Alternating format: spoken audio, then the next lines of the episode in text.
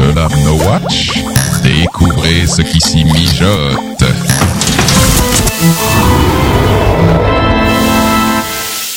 Cette émission vous est présentée avec la participation de la boutique No Watch.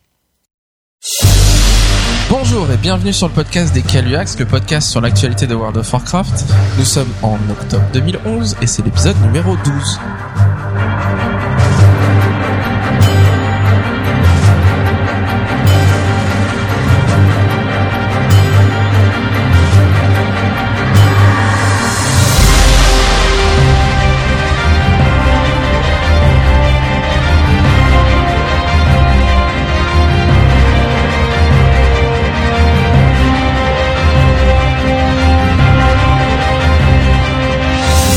Bonjour à tous, bienvenue sur le podcast des Caluax.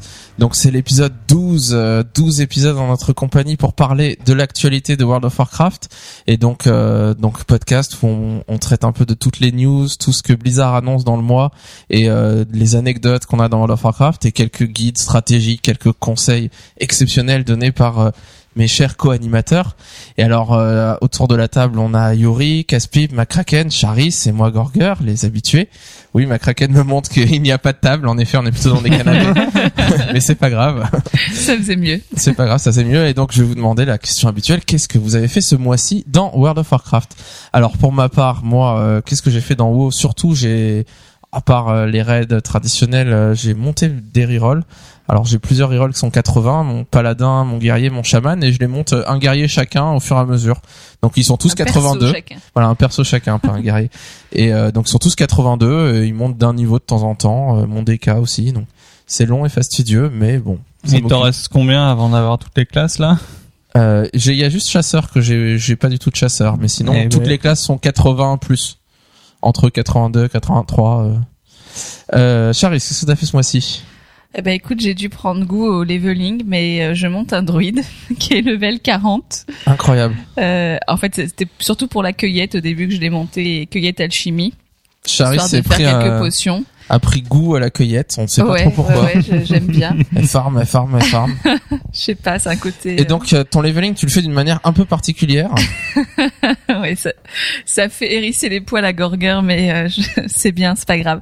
Euh, oui, en fait, j'ai j'ai pas mis d'objet d'héritage et j'ai même pas encore acheté ma monture au level 40, donc euh, voilà. Ah, Hardcore style quoi. euh, ouais, je sais pas. C'est- C'est le plaisir de me balader, de faire de la cueillette. En fait, comme je suis druide et que je me transforme, ça me donne l'impression que c'est bon, j'ai pas besoin de monture. Je vais vite, je suis forte. Macraken, qu'est-ce que t'as fait ce mois-ci Moi, bonjour à tous. J'ai euh, farmé Koren pour avoir les bijoux 365. Et t'as fait que ça pendant un mois. Bah, je... Sachant que la fête des brasseurs, ça dure pas un mois. T'as pas beaucoup joué. Non, ça, j'ai, bah, sinon j'ai fait les choses habituelles, donjon, euh, j'ai- Raid, classique. raid. J'ai beaucoup plus joué avec mon palace ce, ce mois, enfin, presque deux mois, mais, euh, Oui, on a besoin ce de mois-ci, heal dans on la besoin guilde. Un dans la guilde, remplacement du coup, euh, guild, je euh, remplace, heal. euh, en attendant que les, euh, que les main heal reviennent dans la guilde. Casse-pipe. Eh bien moi pas grand chose ce mois-ci. euh, donc j'ai toujours euh, mes rerolls en cours euh, et voilà. Toujours des rerolls à monter. Donc chasseur et non voleur et chaman, c'est ça? Ouais, j'aimerais principaux. bien euh, avoir mes quatre types de heal à la fin quoi. Yori, qu'as-tu fait ce mois-ci Une réputation Euh, non, non, c'est fini. Fini. Ah, il a dit hier qu'il commençait à avoir envie à nouveau de monter des Ouais, j'ai des, réputations. des, mes premiers signes de manque. mais des, tremblements. Bah, sinon, ce que j'ai fait, bah, j'ai, eu le Ravazor pot de venin. Ah, Ah, donc. Clarisse nous parlait le mois dernier. Voilà, c'est ça. Donc je l'ai fait. T'es envieux. Ouais. Et sinon, j'ai fait quoi? J'ai eu le codo de la fête des brasseurs. Ça, c'était bien. Oh, la chance. Et- Il y a quelqu'un de notre guild qui a, a eu le codo et le Ouais, ouais. bélier dans un seul sac, un seul Ouh, tonneau. Très, euh, Dans le même tonneau un bon Dans le c'est même tonneau, abusé. les deux. Je t'ai Ça, c'est- dégoûté. ouais. Respect. Sinon, bah, j'ai, j'ai repris Go au tanking. Ah, Voilà. donc tu kiffes le tank. Ouais, ça, c'est cool. C'est bien. On va te, te- C'est bien. te mettre je vais en faire avant des dans la guilde. instances avec toi. Ça ira plus vite. Alors, ce- notre guild, ce mois-ci, on a tout déchiré au terre de feu. Ah ouais. On est des vrais PGM maintenant. Euh, Incroyable. On a eu un, un up, comme dit Caspip, on a eu un up de skill de 20% euh, d'un coup, 25%. Tout d'un Donc coup, on a tué tra- trois boss, Alice Razor. Balrog, euh, Chambellan, tout dans la même soirée d'un coup, sans trop connaître la strat. Forcément, les terres de feu ont été nerfées, comme vous le savez, et ça facilite beaucoup les choses. Par contre, Ragnaros, euh, il est pas encore tombé. hein. Non, Comme mais on quoi, l'a bien descendu. On n'est pas si bon que ça parce que tout le monde l'a tué maintenant et nous, on est encore en train de se casser les dents dessus. Alors ce mois-ci, on va parler de, du nerf des terres de feu, on va parler de plein de choses et euh, donc euh, je vous lance tout de suite la partie news.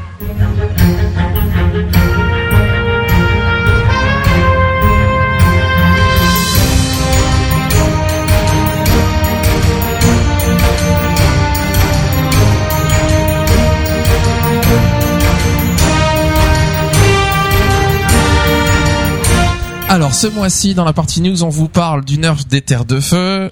Grosse partie là-dessus.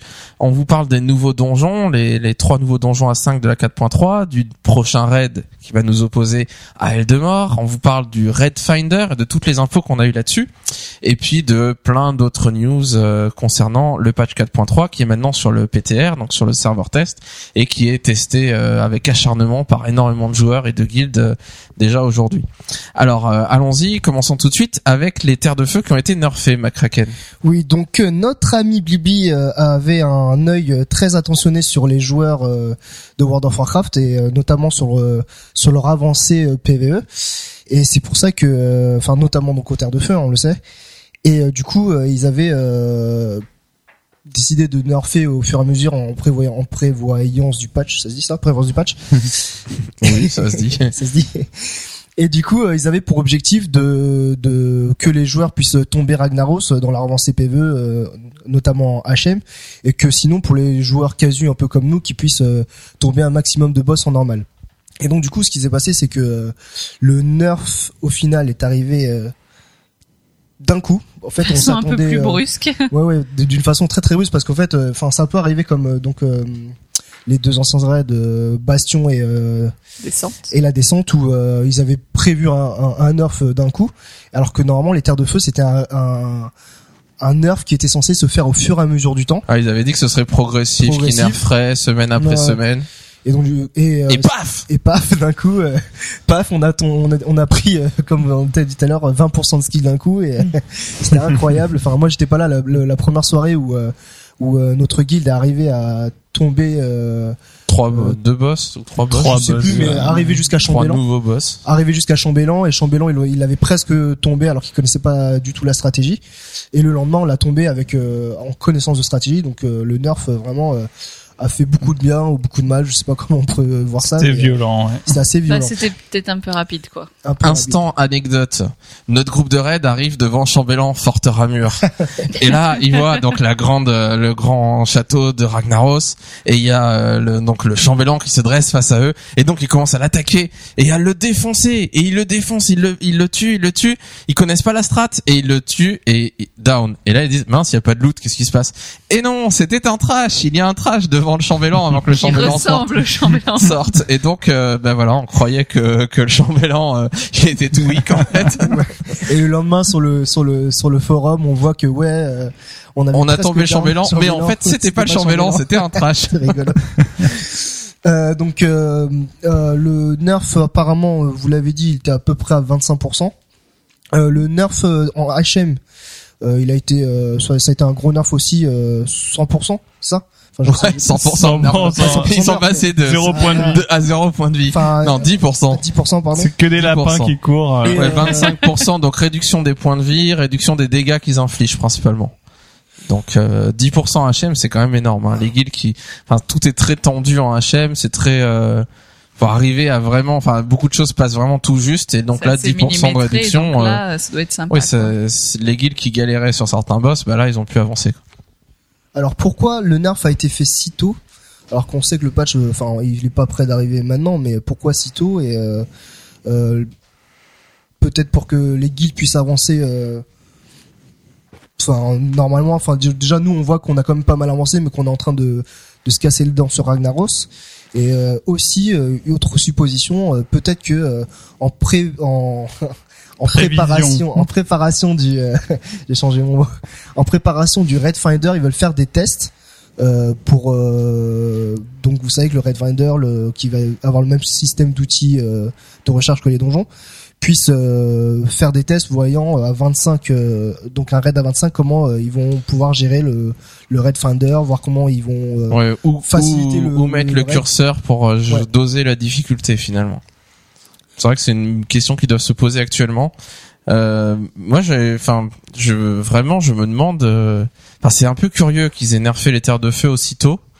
Là, il nous reste euh, a priori un mois, deux mois, disons deux bons mois avant le prochain patch, et euh, laisser les joueurs pendant deux mois avec un raid assez facile, euh, assez simple, ou quand on voit que nous, euh, guild, pas du tout hardcore, qu'on est en train de, de, de combattre Ragnaros déjà. Euh, c'est un peu curieux. Il y a beaucoup de joueurs qui se sont énervés là-dessus, hein, qui sont vraiment euh, vraiment fâchés qu'ils nerfent aussi vite et qui donnent l'accès à tout le monde euh, aussi rapidement et qui se demandent pourquoi ils ont pas fait comme Descente et Bastion et ils ont pas nerfé au moment de la 4.3. Donc euh, c'est vrai que peut-être que euh, il y a eu les vacances. Est-ce que les vacances ça a fait que que les joueurs étaient jouaient moins, étaient moins donné organisés Une fausse apparence. Voilà, que, ça a donné une fausse apparence que les guides étaient bloqués, alors qu'en fait c'est juste qu'il y a les vacances et il y a des joueurs qui étaient pas là et Mais je suis et- pas sûr que Blizzard puisse se faire avoir comme ça. Ils le savent et tous les ans Bah ils oui. voient que les guildes stagnent pendant les vacances. Oui, et puis je sais pas si, enfin, d'un côté ça stagne, en même temps euh, il y a plein de joueurs qui jouent plus aussi pendant les vacances, donc c'est pas forcément. euh, En tout cas, dans les nouvelles recrues qu'on a eu dans nos geeks qui nous disaient oui, vous en faites pas, euh, toutes ces vacances-là, je serai tout le temps là, et au final, Et au final, euh, on a ralenti énormément. mort, on, a, quoi, Ouais. et- ouais, ouais. on a bloqué, on a clairement bloqué pendant un mois, un mois et demi, à tomber aucun nouveau boss et à, à plus avancer. Euh, mais en effet, si le nerf avait pas eu lieu, peut-être qu'on aurait avancé, qu'on aurait continué euh, notre lignée normale, quoi. Bah, c'est sûr Euh. que moi, quand même, j'avais comme une certaine frustration de, enfin, de, de, de, de pas pouvoir euh, faire les boss en, un peu en, en normal à l'ancienne, dans le sens où le nerf n'avait pas encore été touché, pour dire que quand même on a tombé du boss en normal sans qu'il y ait le nerf. Bah c'est surtout que, euh, enfin tu vois, euh, rejouer, euh, enfin là maintenant en ce moment euh, on fait les terres de feu en un soir euh, de On raid, clean tout sauf on Ragnaros. tout sauf Ragnaros. Et tu te dis, enfin ça paraît presque un peu trop facile. En même temps, euh, peut-être qu'ils veulent aussi encourager le HM. Et c'est un bon moyen. euh, là, il reste deux mois, euh, deux mois pour lan- se lancer dans le HM, alors que on n'aurait peut-être pas testé le HM autrement. Donc, Ouais. c'est je peut-être ça leur Je incitation penche aussi. Hein. quand même sur l'explication de McCracken qui dit que euh, ouais qu'ils ont besoin de faire un test grandeur nature pour voir où placer le curseur de difficulté pour le, le sorte de mode easy qu'il y aura à la 4.3 du Red Finder, du nouveau Red, et qu'ils ont besoin de voir euh, si ça se trouve ils ont fait, euh, enfin ils ont dit on va nerfer progressivement. Et ils ont balancé d'un coup 25% de réduction de, du truc en se disant on va voir qu'est-ce que ça va donner. Et si les guildes n'avancent pas plus, ben on va baisser encore plus. Et on veut voir à quel niveau euh, les joueurs, les, les gens qui seraient casual, qui font pas de raid d'habitude, à quel niveau vraiment il y a beaucoup de pick-up qui vont Ouais. s'organiser sur les terres de Bah, feu c'est ça, ouais. et les gens vont réussir à tuer Ragnaros en pick-up. Parce que c'est ça la question. C'est est-ce qu'un groupe pick-up peut arriver à tuer Ragnaros et, et il faudrait que ce soit possible pour euh, mettre ce niveau de difficulté là sur le Red Finder après pour que euh, les, les guildes puissent aller, enfin les, les pick-up puissent aller jusqu'au bout avec ce- cet outil là. Bah, notamment qu'on, comme on le disait, euh, enfin nous entre nous, euh, par rapport au serveur vocal, qui est pas justement ce besoin d'aller sur un serveur vocal pour expliquer la stratégie, Ouais. et que ça puisse se faire euh, comme un vraiment un donjon où on peut expliquer la stratégie en, trois lignes, en trois lignes de, de chat et euh, vite partir sur le boss quoi. Sinon ça va mettre 3 heures, 4 heures euh, pour un, un Red Finder qui est censé être euh, assez easy quoi. Ouais, ouais. Enfin, c'est vrai que c'est assez curieux cette histoire. Je peux comprendre qu'il y ait des joueurs qui soient très énervés par ce truc-là. Euh, bon, ceci dit, euh, c'est pas grave. Hein, dans deux mois, on a le prochain raid et voilà. Tant que tant qu'une guilde n'a pas tombé Ragnaros en hard mode, euh, je vois pas très bien ce qu'il y a lieu à râler. euh, Enfin, il y a encore de- du contenu à explorer, quoi. Autre chose sur le nerf des terres de feu? Easy. On Casse roule pipe, il est écœuré. Ah ben écoute, euh, juste mon avis en deux secondes, c'est que quand même c'est euh, 25% c'est limite insultant pour les joueurs quoi je trouve. Parce que Blizzard t'insulte. je veux dire non mais attends, nous on est des casus d'accord de 1 euh, on a réussi à faire Riolite à 8 parce qu'il y en a deux qui sont morts euh, euh, tout de suite quoi en un try.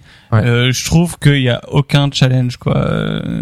Euh, Je veux dire, c'est c'est c'est un peu dommage. euh, ouais, mais dans on- un groupe fait- pick-up, il y a toujours du challenge. Voilà, dans un groupe Et donc pick-up, du coup, mais s'ils veulent voir euh, comment ils veulent pousser à ce que les pick-up s'organisent, moi j'avais aussi le sentiment peut-être qu'ils voulaient qu'on se stuff comme des porcs pour que quand la 4.3 sorte, que tout le monde puisse aller dans le raid finder justement et faire le, le raid euh, d'Eldemort, que ce soit pas le raid. Enfin, moi ça me paraissait logique. Le raid sort quand il y a eu euh, les terres de feu qui sont sorties, il y a eu le nerf de Bastion et Descente, et du coup. Le mec casual qui a jamais été dans Bastion dans Descente, le raid sort et tout de suite c'est on lui dit bon bah maintenant que le nouveau raid sort, regarde t'as vu la cinématique, t'as vu les terres de feu sont là, Ragnaros est là, etc.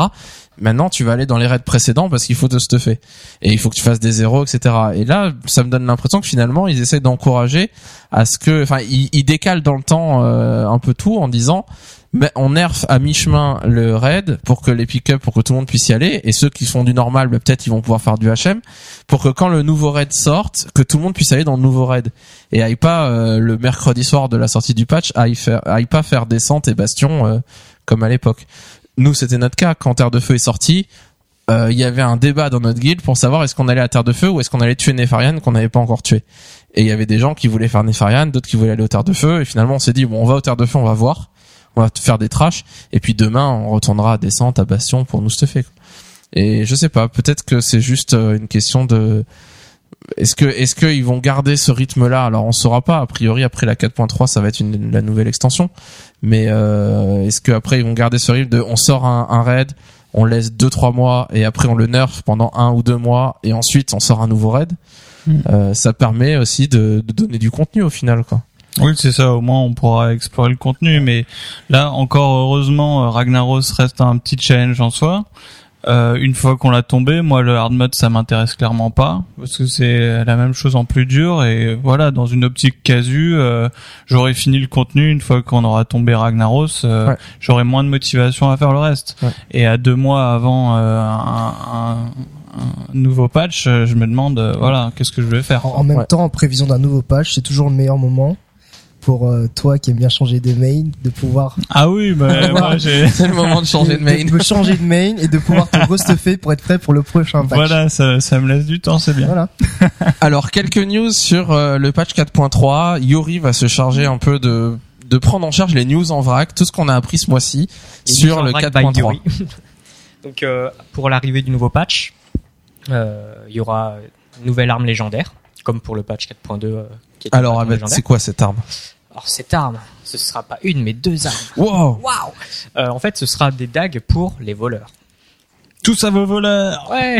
Comme à l'époque d'Illidan avec euh, Euh, les, ouais, c'est ça, c'est ça. les grosses armes. Alors la particularité de cette arme, enfin de ces armes, c'est que euh, les voleurs qui, qui réussiront à l'obte- à l'obtenir pourront déployer des ailes euh, de manière à ralentir leur chute, un peu comme des parachutes ou Ouais, se transformer en une espèce de démon. Ça euh. va changer le skin. euh, Bah, franchement, personnage. quand j'ai vu ça, ces news-là, j'ai fait purée. je Ça vais la classe. mon ça a la vocable. classe. Ouais, Moi, je me suis dit, c'est Illidan.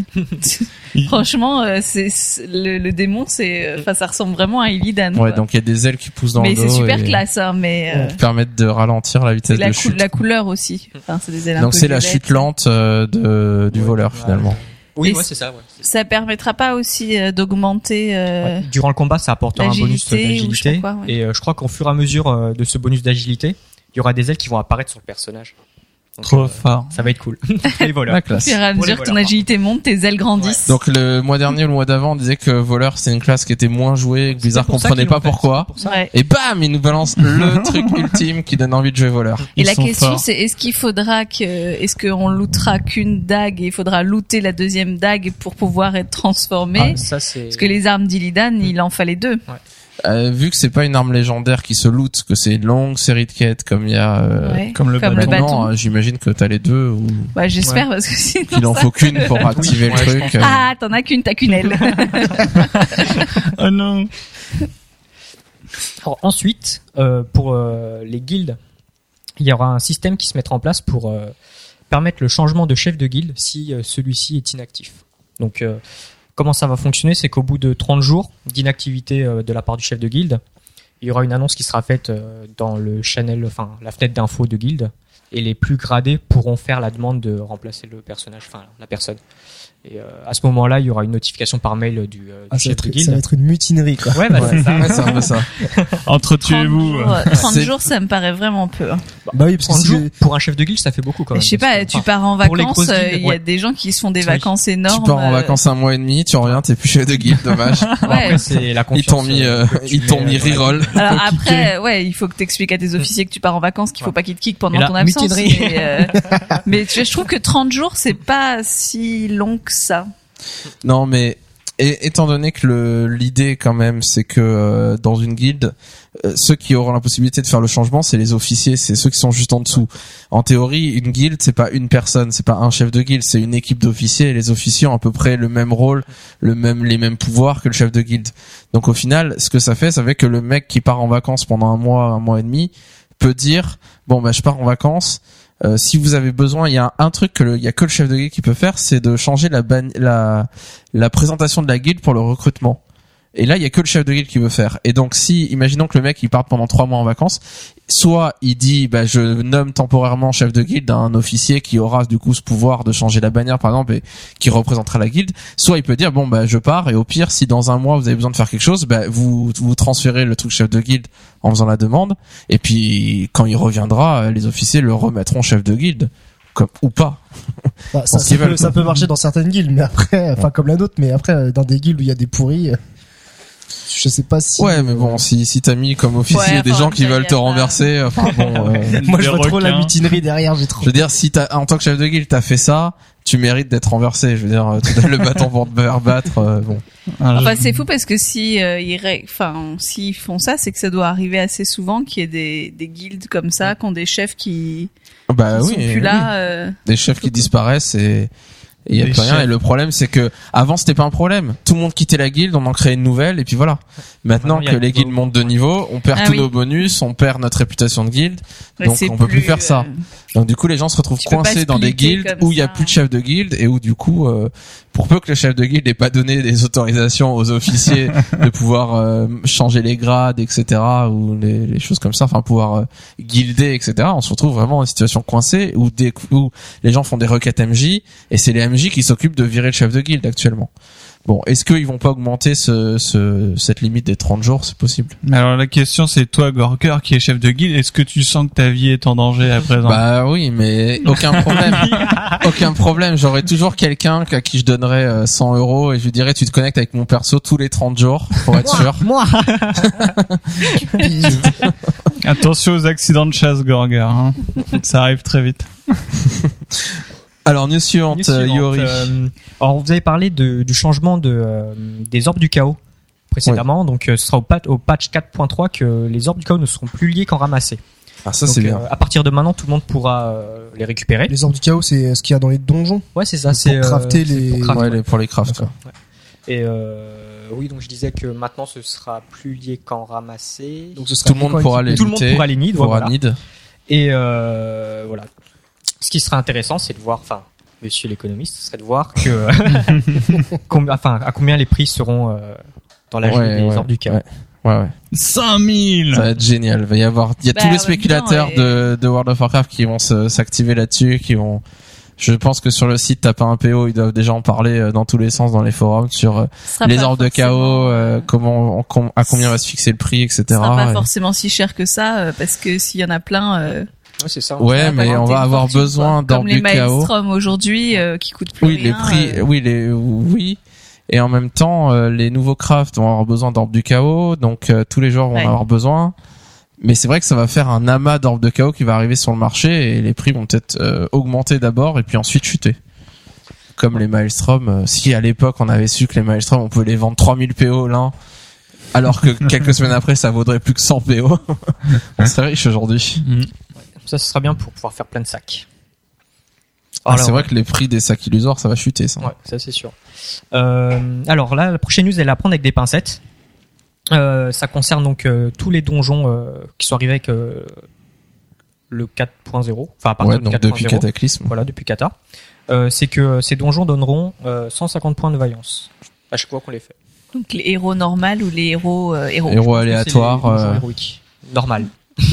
enfin, on s'est compris. À part, il y aura plus de héroïque, héroïque, héros normal, etc. À la 4.3, on s'inscrira en héroïque Ah, et on aura 150 Plus points de de vaillance. euh, Peu importe laquelle on fait. Si on se retrouve à une instance super facile comme euh, profondeur de roche noire ou à la nouvelle instance euh, de la 4.3 qui est vachement plus dure ou Azulaman ou Azulgurub, ça sera la même récompense et ça sera aléatoire. Ce sera tous dans le même listing. A de- priori, pour l'instant, sur le. PTR, ça se passe comme ça.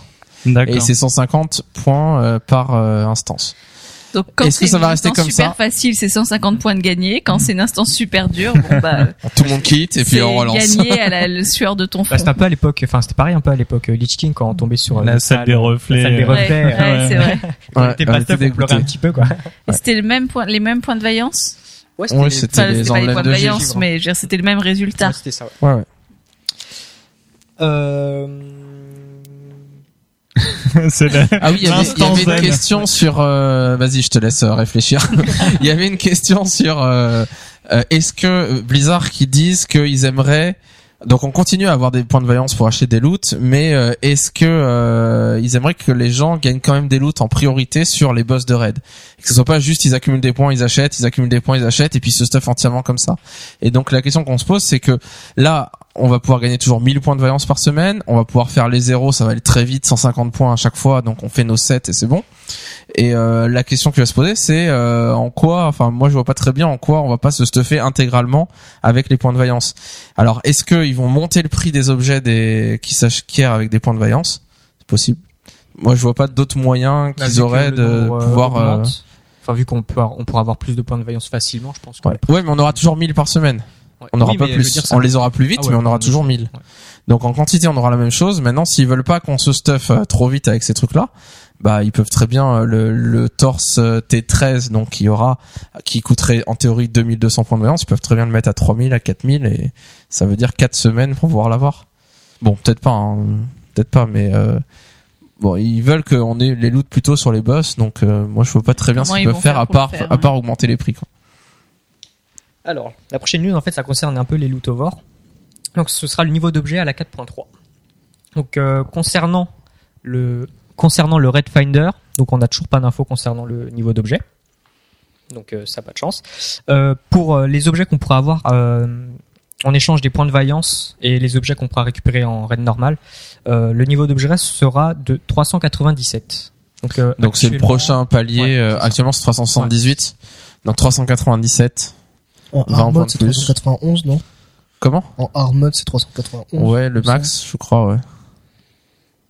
Ce sera peut-être du Hmm. 391 qu'on aura en raid, euh, le, le raid finder, je sais pas. Donc pour euh, le raid d'Eldemort en normal, ce sera 403. Euh, en HM, pour euh, toujours Eldemort, ce sera euh, 416. Et Pour, les- pour Eldemort voilà. HM, ouais, et pour 416, HM normal, et pour euh, les 410. raids normaux en HM, enfin, les, ouais, les anciens raids HM, ce sera 410. Donc, Non, euh, c'est les nou- c'est le nouveau raid HM. C'est le raid en HM 410, c'est le Aldemort, le boss en HM 416. enfin, donc les terres de feu, ce sera 410 en HM. Non. Ça, non. ça bougera pas, ça. Ça bougera pas. Donc- bon, pour récapituler, en gros, le palier c'est 397, ce qu'on aura c'est 397 partout en raid normal, etc. Et c'est vrai qu'en HM ça sera plus. Mais euh, non, les terres de feu HM ça drop du 391 et ça bougera pas. Ça va pas, les objets vont pas C'est monter. juste le raid, euh, le C'est raid le nouveau d'Eldemort raid en HM Voilà. 403. Donc ça veut dire que le max qu'on 410 pourra avoir, et sur le boss Ah, sur le boss, autant Eldemort pour moi, d'accord. Autant pour 416. moi. 416. Donc le max qu'on pourra avoir c'est 416. Moi je suis un peu déçu, j'espérais qu'ils montraient les niveaux d'objets un peu plus. Alors on sait pas qu'est-ce Ouais, que ça va vouloir dire moment, comme euh, inflation. euh, enfin, le niveau d'objet augmente, mais peut-être que les, les caractéristiques vont augmenter encore plus. Mais euh, c'est vrai que moi j'espère qu'il y a un vrai gap entre euh, entre ce qu'on aura dans le nouveau raid et ce qu'il y a avant. Parce que euh, quand on augmente nos caractéristiques de, euh, je sais pas moi, 40 points d'agilité en changeant de pièce, euh, moi ça me ça me fait pas triper quoi. 40 points de plus, je m'en fiche quoi. Je veux dire, ça Ouais. change pas, ça change pas ma vie de changer une pièce. Mm.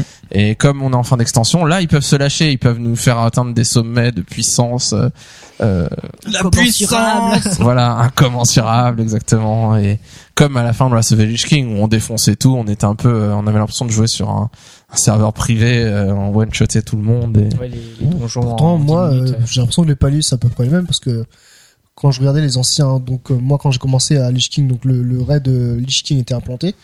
Les anciens loot que je pouvais acheter, même que, que j'achetais pas parce que ça me servait à rien, c'était 220 je crois. Après moi les premiers loot que j'ai, les premiers Ouais, ouais. loot que j'ai achetés c'était 232. Oui, c'était pareil, mais l'équilibre du 251. jeu, l'équilibre du jeu faisait que dès le début de Wrath of the Lich King, on était beaucoup plus puissant que ce qu'on était au début de Cataclysme. D'accord. Donc on était à un niveau déjà assez puissant, et donc quand il y a eu l'inflation de stuff, on est monté à des niveaux euh, vraiment énormes. Donc est-ce que ça va être pareil ou pas euh... Bon, on sait pas, on sait pas encore. Alors euh, la prochaine news est aussi aussi enfin est aussi à prendre un peu avec des pincettes. Donc ça concerne les prix de la chambre du vide. Euh, alors euh, il y a eu pas mal de modifications des tarifs. Donc euh, actuellement sur les PTR ce serait 100 PO pour euh, débloquer le l'accès au- à la chambre du vide. Et à chaque fois qu'on dépose un objet, ça coûte 25 PO. Et pour, Ce qui est beaucoup moins que Ouais, annonce- ce qui est ce beaucoup qui était moins annoncé au départ. quoi. je crois que c'était 1000 PO pour euh, débloquer Ouais. et 100 PO pour déposer Il un objet à chaque fois. ouais. Et pour récupérer l'objet, ben ce sera gratuit. Ouais, c'est vrai que c'était de la folie ces prix-là. hein. Je veux dire, euh, bon, moi j'espère qu'il va encore baisser. Enfin, je sais pas, euh, moi 25 PO pour stocker un truc. euh, En gros, je vais mettre là des trucs que je je reprendrai jamais. 25 PO. et- C'est la, c'est le transfert qui coûtera 25 PO. Mais Je la fenêtre, si- elle permet de mettre plusieurs Oui, objets, c'est pas Ouais, juste un. Ouais, ouais, ouais, heureusement. En même temps, euh, les PO, euh, ça s'accumule quand même facilement Mais oui, les aujourd'hui. PO ça sert à rien. Donc, euh, il faut bien que ça ait un coût euh, un peu différent de la banque. Enfin, je sais pas. Ouais, 25 L'idée, c'est que c'est pas non plus des objets que tu balades euh, et que tu sors tout le temps. Donc, euh, il faut quand même qu'il y ait un coût, euh, que c'est à une certaine valeur, quoi. Et qu'on utilise notre argent d'une façon ou d'une autre. Alors, Charis, c'est toi qui nous prends en charge la partie sur les donjons, les nouveaux donjons à 5 de la 4.3. Tout à fait. Donc euh, il y a donc trois nouveaux donjons et ça sera basé. euh, Enfin, il y aura tout. Les trois donjons seront axés sur l'histoire de ce qu'ils ont appelé l'âme du dragon. Euh, donc qui est un puissant artefact magique. euh, qui est une euh, voilà qui est un truc euh, extraordinaire super fort qui défonce tout qui a été créé par Eldemort à l'époque où il n'était pas encore le dragon Eldemort méchant il n'était pas non plus forcément très gentil Elle mais- de vie. non, je sais plus son nom. J'avoue que j'ai oublié. Je l'ai lu, mais j'ai oublié. Euh, donc c'est une espèce de voilà de disque doré euh, qui a une apparence anodine, mais qui euh, qui recèle euh, beaucoup de puissance. Et euh, et donc qui est maintenant nécessaire. ce- cette âme du dragon, euh, elle va être nécessaire pour tuer le de mort. Donc c'est quelque chose qu'on un artefact qu'on aura besoin. Et donc pendant tous les trois donjons, il y a un petit peu ce fil conducteur de cet objet qu'il faudra euh, aller euh, récupérer ou défendre ou euh, ou utiliser quoi. Mais alors, on peut pas le récupérer dans un seul donjon. On va dans le donjon, on prend le truc et puis c'est réglé. Bah non parce que sinon il y aurait pas trois nouveaux donjons, il n'y en aurait qu'un. Mhm. L'idée c'est d'en faire trois.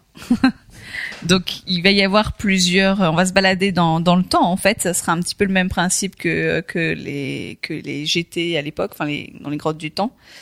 Euh, donc le premier donjon s'appelle la fin du temps. Euh, L'idée c'est qu'il y a une anomalie dans le futur, euh, une grande créature, euh, une créature hors du temps qui empêchera de remonter dans le passé jusqu'à la guerre des anciens. Et pourquoi est-ce qu'on doit remonter jusqu'à la guerre des anciens? C'est parce que il faut que justement qu'on aille récupérer cet artefact. Et pour récupérer cet artefact, on doit remonter dans le passé et il y a une anomalie qui nous empêche de remonter dans le passé. Donc du coup, plutôt que d'aller dans le passé, eh ben on va aller dans le futur Ça, c'est pour cool. découvrir quelle est cette anomalie. Et comme je vous l'ai dit tout à l'heure, l'artefact sert à tuer Eldemort. Euh, du coup, euh, il on- le futur où on va aller, on n'aura pas encore récupéré l'artefact, donc c'est un futur euh, Donc, apocalyptique on où pas tué Eldemort Eldemort. a gagné, Ouais. enfin le gagné, en tout cas a tout détruit, Ça, c'est génial. parce qu'il est un peu vénère et qu'il détruit tout sur son passage. On l'a vu au Tarid et tout ça. hein. Euh, voilà, donc c'est un, un univers très apo- post-apocalyptique. Euh, je sais pas si vous avez vu les screenshots. Ouais, un peu. Euh, mais c'est voilà, c'est très sombre. Euh, c'est voilà, ça a l'air vachement sympa. Euh, on sait qu'on va combattre euh, des échos du passé, donc euh, des personnages qu'on connaît aujourd'hui, euh, mais qui sont des voilà des échos déformés par le temps. Donc c'est une espèce de de double maléfique de certains personnages du jeu, on va dire. Euh, donc il y aura l'écho de Sylvanas, l'écho de Tyrande, de Jaina et de Bane, donc Bane sabot de sang, le chef de Python du tonnerre. Euh, donc du coup, euh, il y aura quand on lancera euh, cette instance, il y aura deux boss en aléatoire. Donc euh, un des, enfin deux des quatre échos, euh, on pourra tomber sur euh, deux des quatre échos. Et puis Ça me fait penser un peu à le, la quête de Thrall quand il est euh, un peu, euh, enfin qu'il est prisonnier là. Vous savez qu'il y a ces quatre phases où on va le voir et il est il est en proie à ses doutes et il y a un passage où il est vénère et qui veut ça. tuer euh, l'alliance et qui veut tuer euh, Variant, etc. Et ça ressemble finalement un peu à ça, à une sorte de les, les mauvais sentiments de ces personnages qui sont matérialisés sous Ouais. forme d'écho et qu'on va devoir combattre. C'est exactement ça. Ils expliquent, euh, enfin, si vous allez chercher, même sur Judge Hype, ils expliquent un peu en détail chaque euh, chaque écho. Euh, et euh, voilà, par exemple, je crois que pour Bane, c'est une histoire de, voilà, il est rongé par la culpabilité, euh, par certains trucs. Et tu vois que ça, enfin, un peu comme euh, Thrall qui est rongé par le doute et que du coup, il en vient à faire un petit peu n'importe quoi par moment. Euh, donc là, ce sera un petit peu cette idée-là. Et puis le dernier boss, ce sera un dragon qui s'appelle Murozonde qu'il faudra qu'on tue. Donc c'est lui l'anomalie qui empêche. euh, Voilà, ça serait d'aller lui dans le qui passé. empêche d'aller dans Mhm. le passé. Euh, de ce qu'on sait pour l'instant. Donc ça c'est le premier donjon. Le deuxième donjon s'appelle le puits de l'éternité. Euh, donc là c'est un retour en arrière. C'est on va pas dans le futur, on va dans le passé. On revient à l'époque de la guerre des anciens, donc il y a 10 000 ans, lorsqu'Ashara était encore une elfe de la nuit. Euh, et que euh, c'est toute la période. euh, donc on, on ira dans la, la capitale des elfes de la nuit de l'époque, qui s'appelle Zin Ashari euh, qui est sur le bord du puits de l'éternité. Et c'est à cet endroit-là, en fait, que... Euh, j'ai plus de souffle. Je parle trop vite. Elle devient toute verte. c'est à ce, à ce moment-là que Ashara, en fait, a ouvert le portail pour faire sortir euh, Les démons, Sargeras Sargeras, et la ça. Légion ardente, etc. Ouais. Et donc, on arrive, en fait, à ce moment-là. On assistera à tous ces Donc il y a les démons qui arrivent, on Voilà. les combat. Et donc l'idée, euh, c'est qu'on va assister Tyrande et Illidan, qui pour le coup seront, enfin Illidan là pour le coup sera plutôt euh, du côté des gentils, euh, dans la bataille contre les bien-nés et la Légion ardente. Les bien-nés, c'est qui Bah c'est Ashara justement, C'est les Nagas. ceux qui vont devenir les Nagas et dont une partie qui va pas devenir les Nagas et vont être rejetés et vont être les elfes de sang. Voilà. J'ai encore des trous des fois. Euh, et donc on assistera euh, ces, ces deux personnages-là dans cette bataille contre les, la Légion ardente. Et ce sera aussi le moment d'essayer de voler l'âme du dragon, puisque l'âme du dragon est conservée au-dessus du puits de l'éternité. Donc il y a toujours ce, voilà, ce fil conducteur. Et on imagine, puisque la, la fin de la news, c'est on va assister aux événements tragiques qui ont suivi cette bataille, euh, donc notamment la grande fracture, la création du maelstrom, etc. Oula, c'est énorme. Donc, est-ce qu'il va y avoir une cinématique ou est-ce que Hmm. euh, On va voir les continents se fissurer et se former. voilà, je sais pas comment ça va se Je sais pas passer. s'ils vont aller jusque là quand même. Je sais pas. Alors, ce qui est amusant, c'est que ça veut dire qu'on va forcément perdre la bataille. Enfin, ça va forcément être une fin dramatique. Non, on la gagne si on a l'âme des dragons. C'est pour ça qu'on vient. On sait comment ça finit. Oui, mais on voilà. sait que de toute façon tout va péter à la fin. Je, je sais pas bien comment ça va se passer, mais donc du coup, je sais pas ce qu'on va voir à la fin, mais ça risque d'être assez euh, assez épique au niveau visuel, peut-être. On Ouais, imagine. quand même, euh, Ashara, le puits de l'éternité, Ouais, et ah ouais. les grands- la grande fracture, c'est des Oui, trucs puis il y a vraiment cette parle, idée. euh, Voilà, vous avez, du coup, vous allez voir tous les événements Voilà. qui ont découlé de cette situation. Ouais, c'est un, euh, c'est un moment clé de l'histoire de Warcraft Ouais, et, euh, que personne connaît. Enfin, C'est à ça. part les gens qui connaissent le background, mais sinon personne connaît trop très bien tout ça. Et je pense que euh, du coup ça ça va faire vraiment quelque chose de très important pour euh, Ils ont pas intérêt à que les gens aient ça en tête. Quoi. ouais ouais, ils ont intérêt à bien réussir euh, les Là, il y a tous les la manière dont ça se passe quoi. tous les geeks euh, WoW euh, qui vont hurler au scandale si ils loupent leur truc. Ouais, ça, c'est sûr. Et donc le dernier donjon qui nous reste, ça s'appelle l'heure du crépuscule. Donc euh, on va dire que dans il y a quand même une certaine chronologie euh, entre ces trois donjons. Donc là l'idée c'est qu'on a réussi à récupérer l'âme du dragon et, euh, et on retrouve Thrall qui va être notre allié euh, au niveau du temple du repos du verre. Donc ce sera une version instanciée de la désolation des dragons actuelle. Donc ce sera pas tout à fait la même. hein. Et donc c'est un donjon qui se passera euh, on va dire de nos jours, enfin actuellement dans l'histoire de, de Warcraft. Euh, sauf que l'idée, même si on a quand même euh, bien défoncé le marteau du crépuscule dans les dernières instances, il y a quelques résistants euh, de, euh, de ce groupe-là, de ce secte-là, Euh, et du coup, ils vont nous euh, nous mettre des bâtons dans les roues puisque l'idée c'est que euh, ils se ils sont eux euh, sur le chemin du temple du repos du temple du repos du verre, oui, et ils nous empêchent de passer. Et nous, on doit escorter Thrall pour qu'il puisse aller au temple du repos du verre puisque c'est là que euh, il peut euh, commencer l'assaut contre Eldemort. Euh, et donc on doit l'escorter avec cette âme du dragon qu'il a et faire en sorte qu'il arrive euh, jusqu'au bout pour pouvoir lancer le combat contre Pour Eldemort. rentrer dans le raid Voilà, final, tout à fait. théorie. Donc là, pour, ce, pour ce, ce- cette instance-là, on combattra le marteau du crépuscule. Ce qui nous Parce amène en reste. Ce qui nous amène au raid d'Eldemort, donc euh, qui va être un truc assez énorme. A priori, il y a huit boss de prévus. Alors huit boss, mais avec le septième et huitième boss qui est Eldemort. Alors euh, déjà l'entrée de ces trois donjons et l'entrée du raid, ça va tout va se passer aux grottes du temps. Donc est-ce qu'ils vont, je sais pas trop comment ils vont aménager cet endroit-là pour euh, pour que que ça soit, enfin qu'on puisse rentrer dans ces instances-là, mais ça va redevenir une zone un peu vivante avec euh, des gens qui se baladent et qui du coup euh, passent devant pour rentrer dans le raid notamment. Pas, forcément dans les donjons puisque euh, on utilisera le l'outil de donjon de recherche de groupe. Euh, il y aura une il est prévu dans ce raid alors pour le peu d'infos qu'on a il est pas encore sur le PTR il y aura une partie aérienne un peu comme la canonnière à ICC donc a priori euh, un, un truc du même genre avec une sorte de boss à combattre sur le sur le, le vaisseau qu'on utilisera alors est-ce que Mm. ce sera le même vaisseau qu'à Je sais ICC euh, on sait pas encore, on n'a pas vraiment vu ce- comment ça allait se, se passer. Il y aura beaucoup, beaucoup de scripts et d'événements qui se passeront dans le dans le raid. Donc le raid, ça sera le temple du repos du verre. hein. Ça sera vraiment euh, dans cet endroit-là, mais bon, remanié, euh, Ouais, une plus version grande. un peu différente. Voilà, une version un peu différente. Euh, il prévoit beaucoup de cinématiques, beaucoup de choses qui vont se passer. Et donc, septième boss, le septième boss, ça sera Eldemort. Ça sera la partie dont on avait parlé précédemment, où on est sur le dos d'Eldemort et où on essaye de le faire tomber. Et on, je sais pas trop sur quoi on va taper, peut-être sur lui, sur sa tête, euh, pour essayer de le faire tomber. Et alors, on sera en vol et euh, lui, Eldemort fera des loopings, essaiera de nous faire tomber. Il faudra s'accrocher à certains endroits sur son dos, euh, sur le sur le truc pour euh, pendant peut-être ces phases de looping ou ces phases où il essaye de nous faire tomber euh, pour pas tomber. Moi, j'ai hâte de voir les gens voler euh, Ouais. dans tous les sens. Premier looping et pouh, t'as tout le monde qui est parti. ça va être assez fun. Donc ça, c'est le septième boss. Donc avant, il y a plein d'autres boss. Il y a des dragons. Il y a, ils ont dit les noms, mais bon, ça, ça nous vous parlera pas forcément. Moi, la plupart, je les connaissais même pas. Je savais pas trop qui c'était. Des fois, c'est des personnages qu'ils ont inventés pour pour l'occasion du raid. Et le huitième boss, ça sera Eldemort lui-même, donc le vrai combat final. Et il y aura déjà, il y aura plusieurs phases dans ce combat.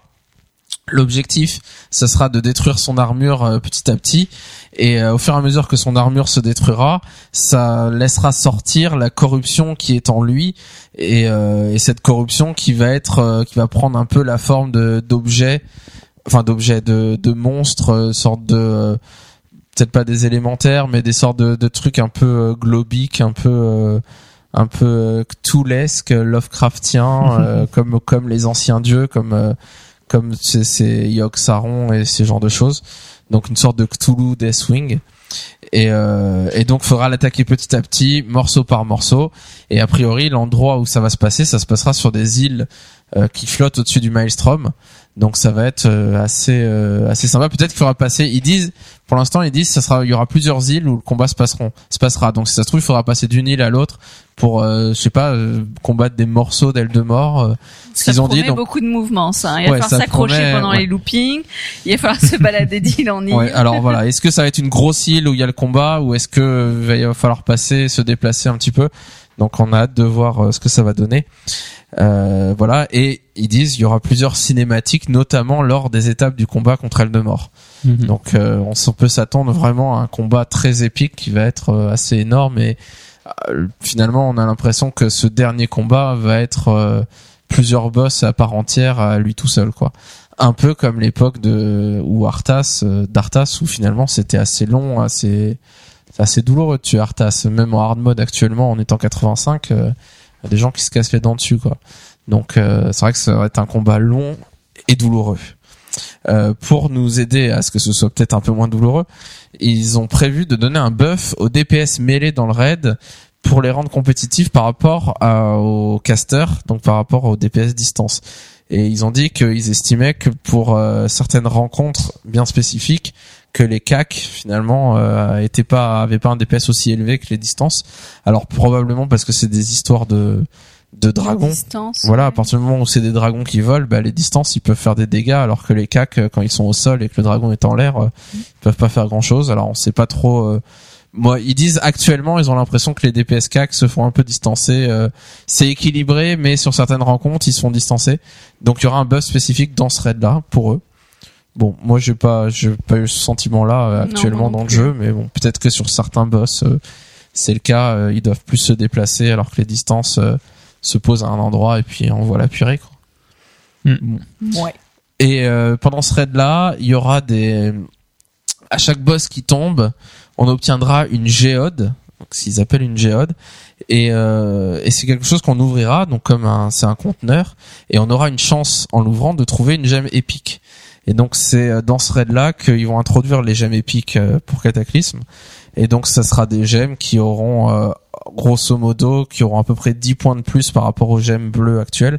Donc imaginez la gemme qui a euh, 40 agilité ou 40 intelligence actuellement, bah, il y aura une gemme épique qui fera 50. Et donc euh, ce truc là ça va être enfin ça sera aléatoire quand on les aura euh, quel type de gemme on a, mais elles sont pas liées qu'en ramasser a priori donc euh, on pourra les vendre et on pourra les stocker dans notre banque de guild etc. Les... Alors ça risque de valoir euh, assez cher ces trucs là Ouais. au début Ouais. en tout cas pour les gens qui qui veulent faire du hard mode et qui ont besoin d'être à tout prix opti et d'avoir les gemmes qui augmentent le plus leurs caractéristiques. Blizzard a dévoilé, sinon on sort du, on sort, on oublie un peu le raid, euh, les, les ces caractéristiques-là. Ils ont dévoilé le skin du T13. Donc vous pouvez voir les screenshots un peu partout sur Internet. Euh, ils ont dévoilé toutes les classes sauf le DK pour l'instant. Je crois que le Chevalier de la Mort euh, n'a pas encore été montré. Mm. Yori attend avec impatience, Ouais. celui qui joue DK. euh, bon, qu'est-ce que vous en pensez du T13 Euh, Moi, j'ai assez flashé sur certains certains T13, notamment le T13 Shaman que je trouve superbe, c'est très animal, euh, qui est vraiment Préhistorique, classe. pratiquement. Ouais, c'est ça, ça fait un peu homme de Cro-Magnon, mais sur un orc, en tout cas, ils ont mis le modèle qu'ils ont Ouais, mis, ouais. euh, c'était sur un orc et ça rendait super bien. Quoi. un orc, c'était Je sais bien. pas si sur un autre ça fera pareil, mais sur un orc ça rendait bien. Euh, le prêtre est super classe. Ah, j'adore. C'est c'est l'influence quoi, euh, Égypte. euh, Non, c'est vénitien, en Vénitien. fait. euh, les masques de, des carnavals vénitiens, quoi. Ouais, donc c'est vraiment super original. On n'a rien vu dans le jeu qui ressemblait à ça. C'est Ouais, vraiment euh, quelque chose de nouveau. euh, et c'est vraiment super classe quoi. Par contre, Paladin, euh, Paladin, c'est pas terrible. C'est et, Paladin, c'est et pas Chevalier du Zodiaque. bon, ils ont souvent des armures chevaliers du zodiaque. euh, ouais, ouais, mais là, c'est vraiment, euh, t'as l'impression que c'est Ouais. Chevalier du Cygne, euh, voilà. Autre chose, euh, le, le mage avec ses petites lunettes sur la tête, euh, assez marrant. J'ai bien aimé, ouais. Ouais. C'est explorateur du temps, je pense, hein, Ouais. la, thématique. Et, ils a- et donc ils ont dit qu'ils ont, on avait parlé le mois dernier qu'ils avaient, ils embauché quelqu'un d'autre pour s'occuper des sets d'armure à temps complet et vraiment voir euh, qu'est-ce qu'ils ont pas exploré comme voie, faire des trucs vraiment nouveaux. Je sais pas si ce mec-là a travaillé tout de suite sur le T13, mais euh, moi je vois vraiment une différence flagrante. Euh, Les, les sets d'avant, c'était pas mal, mais euh, bon, les terres de feu, ils étaient tous rouges. euh, Enfin, c'était un peu, on les distinguait pas énormément les uns des autres forcément, ah, sauf quelques exceptions. Là, euh, moi, dans l'ensemble, euh, pour moi, c'est les plus beaux sets d'armure qu'ils ont fait depuis longtemps, quoi. Depuis l'époque T1, T2, Mm. T3. euh, Je trouve qu'il y a plusieurs classes où on retrouve des sets d'armure assez fins. Parce que là, enfin, je regardais l'évolution des sets d'armure pour chaque classe, parce que du coup, c'est intéressant. Enfin, moi, je, voilà, j'ai tout oublié. Hein. Euh, Normal. Si tant est que je l'ai su à un moment, mais euh, euh, il y a, la plupart des classes, tu vois qu'il y a vraiment une gradation. euh, au début, euh, ils ont trois bouts de tissu, et à la fin, c'est tous des boîtes de conserve. Mais alors qu'ils Ouais, soient tout le monde est en tissus, plaque. ouais, c'est ça. T'as l'impression qu'ils sont tous en plaque, que ce soit mage, prêtre, que ce que tu, enfin encore peut-être pas forcément prêtre, mais euh, mais la plupart. Et du coup, là, j'ai l'impression qu'on retrouve un peu, enfin même le voleur, le T13 voleur, je trouve qu'il fait un peu plus furtif que euh, Oui, que que boîte Bah, de conserve. Quoi. euh, de- du cuir, donc. euh, Ouais, tu, tu mieux. commences à voir que c'est un peu, ouais, ou, enfin, ou en tout cas que c'est plus fin, quoi. Le Mm. démoniste, euh, c'est pareil, c'est, tu vois que c'est vraiment une robe. c'est vraiment pas, du tissu. ouais, c'est pas. C'est pas du tissu avec une côte de maille. Bon, il- le casque est vraiment très moche, mais euh, mais voilà, enfin, je trouve qu'ils peut-être ils essayent de revenir à quelque chose d'un peu plus, alors pas forcément sobre, mais en tout cas qui est plus proche, euh, ouais. plus proche de du, du ouais, un truc De un peu RP, classe. ouais, ouais. Mm. Ouais, Ce qui est pas mal, parce plus, que- euh, Sinon, euh, quand tu regardes les évolutions, t'as l'impression qu'à la fin, c'est tous les mêmes, quoi. Bah, Des couleurs différentes. C'est vrai qu'enfin moi j'étais pas trop euh, emballé par les, les nouveaux sets euh, d'armure, hein. mais en regardant, c'est bien ce qu'ils ont fait de, de pouvoir mettre tous les anciens sets. Et c'est vrai que j'ai, je comprends pourquoi vous à l'époque vous étiez des amoureux des T1 et T2 quoi.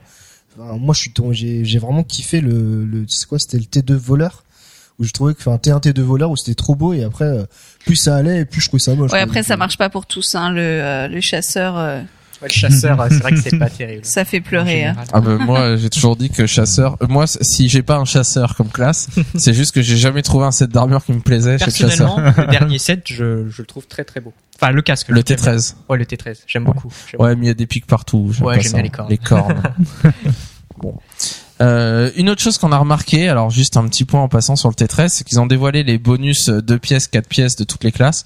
On a regardé, on a acheté un œil, c'est vrai que bon, c'est assez classique, hein, chaque euh, chaque classe a des trucs bien spécifiques sur certains sorts. Mais il y a une euh, constante qui reste, qui est assez nouvelle, c'est le bonus des 4 pièces si on joue tank. Euh, donc Caspi me faisait cette remarque l'autre jour de me dire, euh, euh, t'as remarqué que le 4 pièces tank il est bizarre. Je lui dis pourquoi bizarre euh, quoi Et dit ouais il y a un truc qui rajoute dans le jeu avec ce bonus qu'on n'a jamais vu finalement, qui est que toutes les tanks, tous les tanks ont une sorte de, de un de leurs sorts ou que quand ils l'utilisent, ça va donner un effet bénéfique à tous les membres du raid autour de lui. Et donc, par exemple, je vous prends un exemple. euh, Je crois que c'est le euh, le DK. Il a sa frappe euh, de mort qui soigne, c'est ça, sa frappe de mort. Euh, et quand il aura le bonus 4 pièces, sa frappe de mort, quand il l'utilisera, elle va soigner une partie des joueurs autour de lui pour 50% de ce que ça le soigne lui. Donc ça donne un bonus sur tout le raid finalement. Et c'est un peu une nouvelle mécanique parce que euh, le fait que le tank, on avait parlé du fait que le, le tank, il voulait que ça- il soit plus euh, orienté sur la mitigation des dégâts, le fait de décider quand est-ce qu'on encaissait moins, etc. Et euh, le druide, il a un truc comme ça. Je crois que c'est euh, il y a un de ses CD qu'il peut utiliser régulièrement et quand il l'utilise, ben, son CD il compte pas que pour lui, mais il compte aussi pour les membres du raid. Donc ça fait il y a un côté euh, le tank, c'est l'absorbeur de dégâts pour lui, mais aussi un peu pour le raid d'une certaine manière. Donc ça va être, euh, ça donne des mécaniques de jeu qui vont être intéressantes et ça va encore plus renforcer le lien qu'il y a entre le, les heals et les tanks, avec les heals qui doivent soigner le raid, mais les tanks qui peuvent absorber un peu les dégâts du raid aussi. Donc euh, ça pourrait être très intéressant s'ils se dirigent bien dans cette voie. C'est vrai qu'en plus le choix sera double parce que euh, voilà t'as un, un CD pour absorber. Toi t'en auras peut-être pas besoin, mais tu verras que le raid est critique. Alors est-ce que tu le claques maintenant pour le raid, mais peut-être que toi t'en auras besoin plus tard. Enfin ça, Ouais. c'est Ouais, assez ça va être, euh, comme ça décision intéressant. finalement. Ça va nous donner des choix à faire. Et ça, Voilà, c'est- et ça plus c'est de toujours choix. cool. Euh, alors Casse-Pipe, dernier gros point des news, parle-nous du Red Finder. Oui, le Red Finder, euh, la nouvelle fonctionnalité qui est apparue dans le 4.3, euh, 4.3, ouais, euh, qui euh, permettra donc aux joueurs euh, et particulièrement aux joueurs qui sont plutôt l'habitude de jouer seuls, de d'avoir accès au raid beaucoup plus facilement, puisque ce sera euh, finalement comme la recherche des donjons, une file d'attente où vous vous inscrirez pour participer euh, au raid de la 4.3 pour l'instant. Euh, et puis, si euh, le système marche bien, ils étendront ce principe euh, systématiquement aux autres raids, Même aux anciens. même aux anciens. pas ouais. Donc, euh, les, les formalités euh, de ce raid, euh, ce sera uniquement des raids 25. Euh, pourquoi? Parce que c'est beaucoup plus euh, facile de, de constituer un groupe de 25 personnes que euh, les spécificités d'un groupe de 10 euh, avec les proportions de heal par rapport au DPS, etc. Et donc euh, également un petit peu vis-à-vis de, de la difficulté, c'est-à-dire que euh, quand il y a des morts en raid 25, c'est un peu moins grave que euh, en raid 10. Donc euh, les, les quelques boulets qu'il y aura dans le raid, c'est pas trop grave quoi. Ouais, ou même vous disiez des problèmes de connexion. Enfin, je veux dire, il y en a un qui a un problème de connexion et qui a une déco. ouais, si quand les t'es 25 10, wipes, si les 10 wipes, euh, C'est embêtant. embêtant. Quand t'es 25, euh, ça passe un Tu peu plus inaperçu, on va dire. Et donc euh, ce, ce raid donnera euh, euh, accès euh, aux mêmes fonctionnalités pour euh, un, un leader au moins qui sera nommé. Enfin, il faudra qu'il y ait des personnes qui s'inscrivent quand même en rôle de leader Euh, Oui, ça va plus servir là-dedans que euh, dans le en donjon. On peut le faire actuellement, s'inscrire, Ouais. dire je peux être chef du donjon pour donner les directives. Là, ça va peut-être être plus utile sur 25 qui est quelqu'un qui vraiment connaisse les C'est pas et- obligatoire. Faudra pas qu'il y ait forcément quelqu'un Oui, oui, il qui faudra qu'il y en ait un ça. forcément. Chaque raid aura un. donc il faut qu'il y en ait qui s'inscrivent avec cette option. C'est le souk. hein. À 25. euh, Oui, c'est une grande responsabilité. Il aura, cette personne aura accès donc à toutes les options euh, des raid leaders pour nommer euh, d'autres assistants, placer les insignes, les symboles, faire des avertissements raid au besoin. Euh, voilà. Alors les, euh, on peut se dire ouais, mais alors quel est l'intérêt euh, par rapport au raid avec la guilde? Il faut savoir que les loots que vous aurez euh, lors de ces raids euh, seront inférieurs à ceux que vous aurez dans les modes euh, normal et hard mode.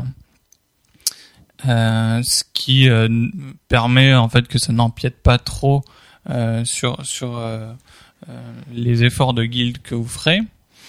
Euh, niveau des loots, toujours, on, vous noterez que euh, chaque boss, vous serez éligible pour un loot sur chacun des boss que vous rencontrerez. Euh, mais une fois que vous l'aurez, vous aurez passé, enfin le loot, que vous l'ayez eu ou non, ce, ce boss euh, verrouille- sera verrouillé pour vous. Et si vous retentez euh, dans un autre groupe de refaire ce boss, vous passerez automatiquement les loots. Ce qui permet euh, donc que vous puissiez faire tous les boss au moins une fois, que vous ayez eu votre chance au moins une fois. Ouais, et puis on peut le refaire autant de fois qu'on veut dans la On peut le semaine. refaire, voilà. Mais tant qu'on n'a pas un loot par boss, on peut le refaire et espérer gagner quelque chose. Quoi. Tout à fait. Euh, par contre, bien sûr, ces verrouillages ne sont euh, pas les mêmes que les verrouillages que vous ferez avec votre guilde, euh, ce qui vous permettra de faire à la fois du pick-up et à la fois avec votre guilde. Les, alors on sait aussi que pour privilégier un peu euh, les les loots par rapport au rôle que vous assumez, bien sûr vous vous inscrirez en tank, en heal ou en DPS. Et si un loot euh, tombe qui concerne votre euh, votre fonction, votre rôle, vous euh, gagnerez un bonus de 100 points sur le jet de euh, de besoin euh, par rapport aux autres. Donc euh, ce qui permettra finalement d'avantager pas mal les les healers et les tanks qui seront beaucoup moins nombreux que les DPS qui recevront plus facilement leur. Ouais, Ça nous permet de privilégier dans notre spé représenter, avec euh, laquelle on est. euh, ça permet de raid. représenter ce qu'aujourd'hui on fait quand, enfin, aujourd'hui, quand on est en raid, euh, on dit voilà, euh, on y dans plus 1 ou plus 2, enfin pour notre Ouais. spécialisation Priorité au plus 1 prioritaire et puis s'il y a personne, on passe l'autre. plus. Donc là, l'idée c'est que tu t'es inscrit dans ta spécialisation généralement, mais que si tu en as besoin pour une autre spé, enfin une spé secondaire, ou alors celle dans laquelle tu n'es pas à ce moment-là, donc qui est ce qu'on considéré comme secondaire, bah voilà, tu pourras seras pas, euh, prioritaire euh, ouais. comparé au tank qui est là parce que c'est euh, c'est spé. euh. Ouais, c'est ça. Et finalement, euh, euh, ça encouragera peut-être les gens à jouer ces rôles qui les jouent moins parce que quand vous êtes que deux tanks, euh, ben quand il y a un loot tank, vous êtes euh, une chance sur deux de l'avoir, alors que quand vous êtes DPS, c'est une chance sur 17. Voilà. Ouais, ça va peut-être résoudre le problème de, du stuff avec de l'esprit où certains joueurs considèrent que le stuff avec l'esprit c'est Oui, pour heal et pas et, et pas pour DPS ou inversement les stuffs sans esprit sont pas pour heal sont pour DPS alors que Blizzard a toujours dit que non que euh, ils Mhm. estimaient Mhm. qu'un joueur pouvait euh, prendre être heal et avoir besoin d'un loot où il n'y a pas d'esprit dessus Mhm. et du coup là d'une certaine manière ils vont devoir faire ce choix pour nous Blizzard de est-ce qu'ils laissent les heals random enfin est-ce qu'ils ont le bonus de plus 100 sur le les loots sans esprit ou pas donc ça va être intéressant à voir euh, comment ils, ils gèrent ça Oui, alors euh, par contre, si vous posez la question, eh bien euh, les, les items seront tagués par euh, rôle, mais pas encore par spé, ce qui fait qu'il fera pas la différence entre un DPS euh, euh, distance, un DPS, etc. Donc euh, euh, voilà pour la, la petite information. À savoir que ces, ces raids que vous ferez en pick-up, vous ne gagnerez pas de points de vaillance par boss, mais euh, si vous avez nettoyé une aile du, du raid, à la fin de l'aile, vous gagnerez quand même 250 points de vaillance. D'accord, d'accord. Donc finalement, le même raid que la 4.3, le raid dans lequel on va aller tous, c'est une version facile, quoi. Une version Une facile, version ouais. easy du adaptée au pick-up. vieux raid. D'accord. Bon, est-ce que ça va être bien ce truc-là? Alors voilà, Vous y croyez? La polémique est lancée. Moi, je pense ouais. que ça va très bien marcher, mais après, euh, Ça risque de faire des, des, conséquences des dommages effets collatéraux. secondaires, euh, ouais, c'est ça. Je sais Ouais. pas, je sais pas ce que ça va. Enfin, après, tu vois, tu te dis, euh, est-ce que ça va pas tuer euh, le raid en guild Parce Oui, parce que c'est- euh, c'est plus simple de faire du C'est pick-up. L'intérêt, c'est que tu seras plus obligé d'avoir une guilde.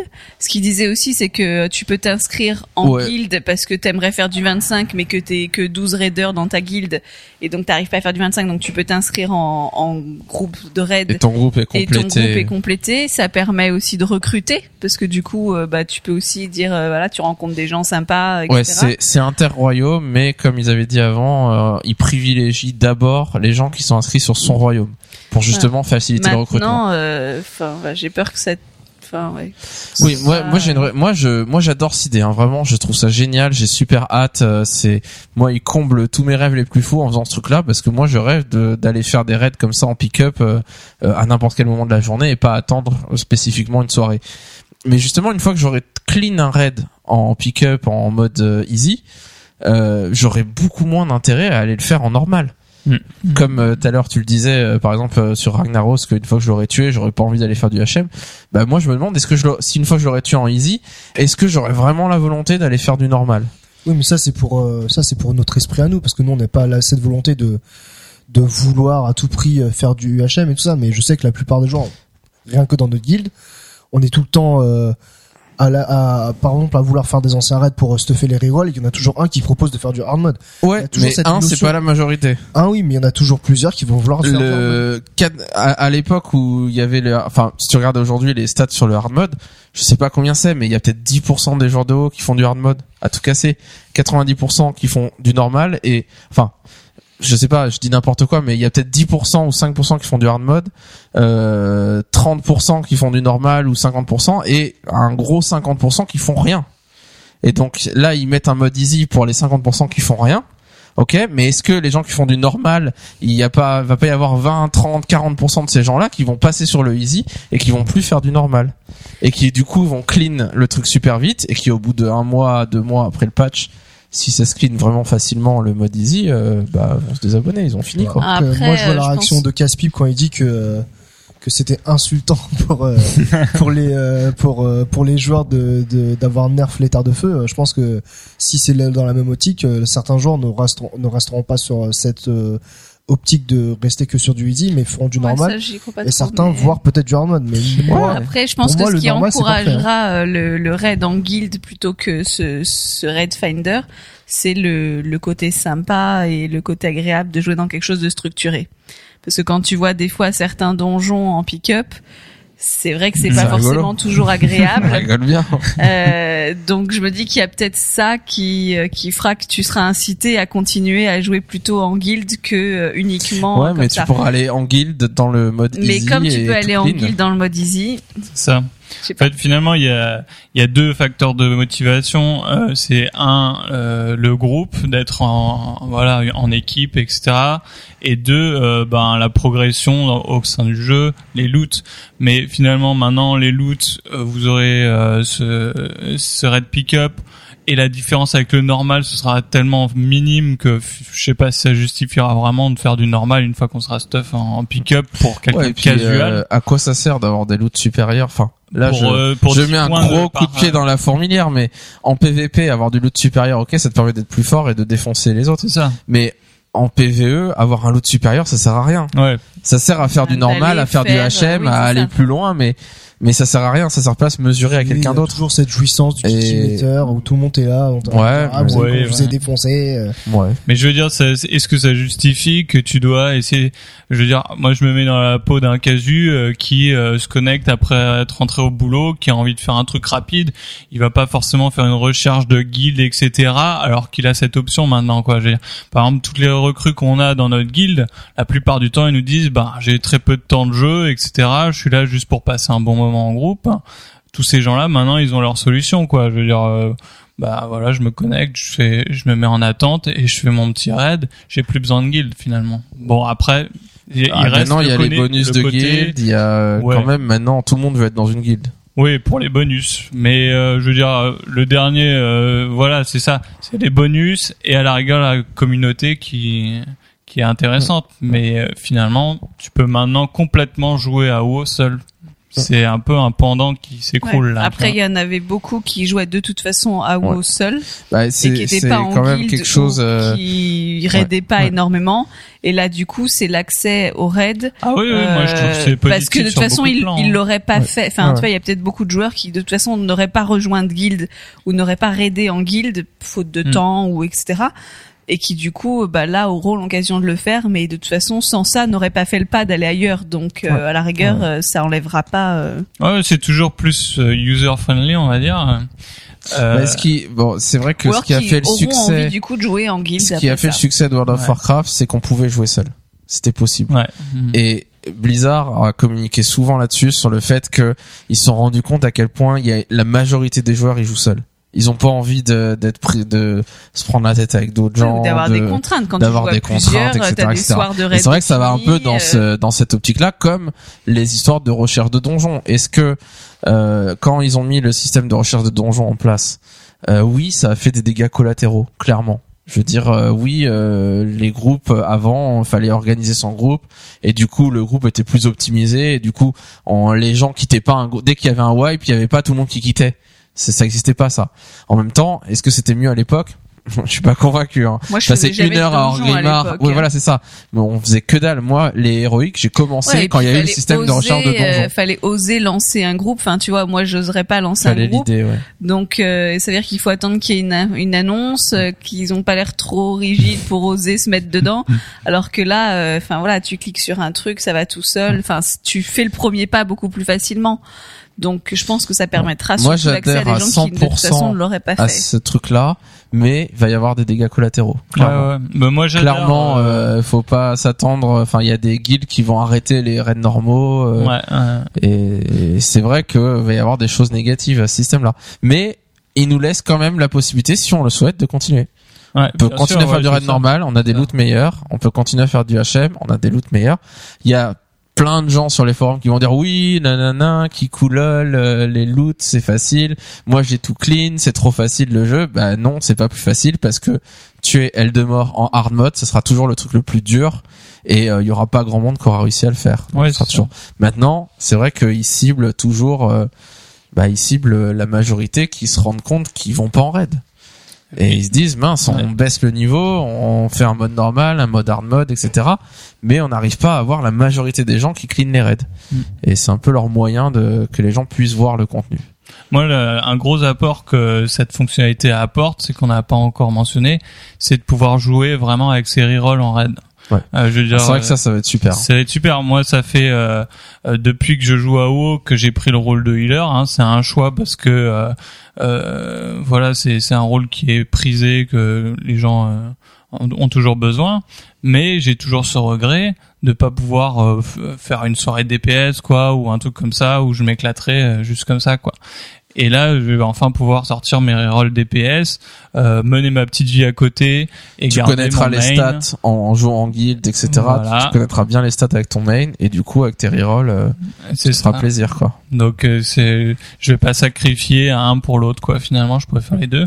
Et aussi euh, le retour du raid 25 parce que franchement c'est Ouais, une ça expérience tue, hein. géniale quoi. Et et finalement les moyens faisaient qu'on n'y arrivait jamais Ouais. euh, à atteindre le nombre de joueurs. Et là, on va carrément pouvoir retourner dans cette ambiance. euh, L'ambiance Châtelet-Léal, comme je l'appelle, où euh, on est tous, tous à se piétiner, euh, tous à se piétiner les uns sur les autres. C'est assez marrant, quoi. Ouais, ouais. Ouais, ça, ça va être plaisant. À quand euh, les, le Raid Finder avec des donjons 40 Ah ouais, ah ouais. Il designerait Je dis oui. un donjon spécial en facile comme ça, mais où tu serais plus nombreux, parce qu'après tout on peut. Le problème des raids 40, c'était euh, dans les guildes, on n'arrive pas à s'organiser, c'est compliqué, Mm. etc. Euh, là, euh, partir du moment c'est du pick-up, euh, ça résout encore plus les problèmes de euh, manque de tank, de heal, parce qu'on on a beaucoup plus de place limite, de DPS. euh, ouais, c'est ça. Limite, ce sera cool d'être DPS. Là, ça ira plus vite. Ouais, il quoi. y a pas assez de Ouais. DPS, vite. C'est ça. non, mais c'est vrai que ça, Les ça choses peut être. euh, s'inversent. enfin, je sais pas, moi, ça va me faire plaisir de faire des raids 25. Hein, clairement, je vais- Clairement, c'est très positif. le côté ouais. épique d'être 25, ça va être génial, quoi. Enfin, vivement qu'on puisse tester ça en vrai sur les serveurs. Euh, alors, quelques news pour euh, finir cette partie news. Euh, déjà très longue, plus d'une heure. Et donc, on se lâche ce mois-ci. Blizzard a communiqué. Ils ont dit une phrase simple. Donc vous vous souvenez ce qui s'est passé les mois d'avant où il y avait Mists of Pandaria, donc les pan- ça se retournerait autour les des pandas, que bon des BD. Mais oui, Tom Cheadle qui disait oh vous savez à chaque fois qu'on a parlé de panda euh, c'était pour des BD ou pour des figurines ou des artworks ou des choses comme ça. euh. Mais il disait pas non. Il disait pas non. Tout le monde disait ah il a démenti. Non non non, il disait pas non. Et donc il y a eu il y a dû y avoir un peu ça a fait du bruit sur internet, il y a des gens qui ont dit euh, bon bah voilà, il a démenti donc ça sera pas les pandaren. Et là Blizzard est revenu un peu en arrière et a dit les pandas pourraient faire partie de la BlizzCon. Juste, voilà, cette petite phrase lâchée. Alors pourquoi est-ce qu'il lâche cette phrase? Tout simplement parce que euh, il y a une histoire de d'image, de marque. Je sais pas si on peut dire image de marque, mais de crédibilité, parce que euh, il y a quand même de grandes chances que ce soit Mist of Pandaria la prochaine extension et qu'ils vont l'annoncer à la BlizzCon. Et donc si tout le monde se dit Tom Cheaton a dit non, ça sera pas les Pandaren et qu'en fait c'est ça, ben on dit ok, il a menti. Et donc euh, on, quand il va dire euh, quand on va lui dire euh, ah vous allez annoncer Warcraft 3 à la BlizzCon, il peut dire ah non, c'est pas du tout prévu. Il va dire ah ouais, mais ça se trouve, il va le faire quand même parce que la dernière fois, il avait dit les Pandaren que c'était pas ça. Non, il faut qu'il dise la vérité et qu'il fasse taire d'une certaine manière les les ambitions des joueurs les plus folles et leur dire non, ce sera pas comme ça. Hmm. Et donc, de cette manière, ils disent ah, il se pourrait que les Pandaren fassent quelque chose à la BlizzCon. Donc, c'est une manière un peu de dire on verra bien, vous verrez bien, cherchez pas trop à en savoir, vous serez éblouis à la BlizzCon. Donc, c'est pas la peine de se poser trop de questions. Mais euh, leur bon, but il y a c'est pas de mentir, mais de pas forcément Voilà. répondre directement. voilà. aux Et quand Chil- Tom Chilton pas, euh, disait oh vous savez en général les Pandaren on fait pas des extensions dessus quand même. C'était une manière de pas mentir et de pas dire non mais de pas dire oui non plus quoi, de beauté en touche. Euh, un autre point sur lequel Blizzard a communiqué un tout petit peu, c'est concernant les objets d'héritage. Ils ont dit que c'était vraiment casse-pied de s'envoyer les objets Voilà, d'héritage c'est pour par ça que je courrier. ai pas pris sur mon droid. Ouais, Ah, juste voilà. à la flemme d'envoyer un courrier. Non, mais c'est vrai que quand on a plusieurs rerolls, on s'envoie les objets d'héritage. Puis quand on change de reroll, on doit se renvoyer les objets d'héritage. On sait jamais quel perso les stock.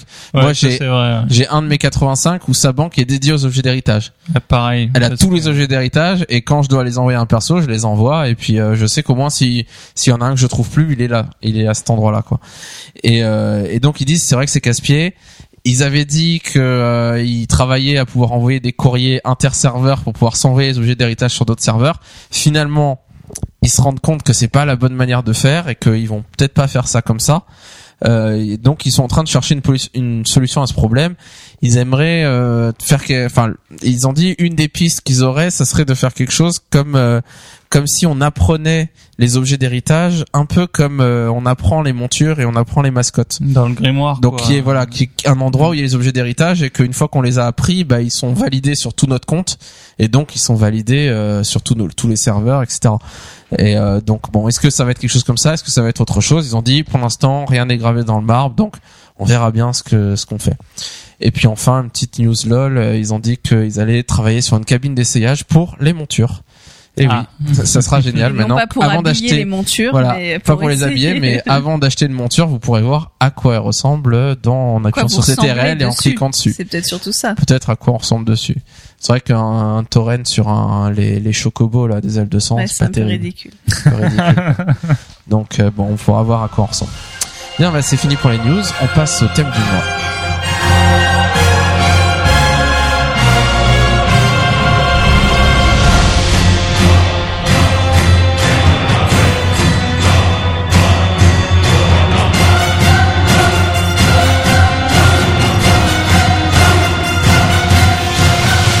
Alors, comme thème du mois, ce mois-ci, on avait décidé de vous parler un peu de nous interroger sur comment est-ce que World of Warcraft en est arrivé là où il en est aujourd'hui.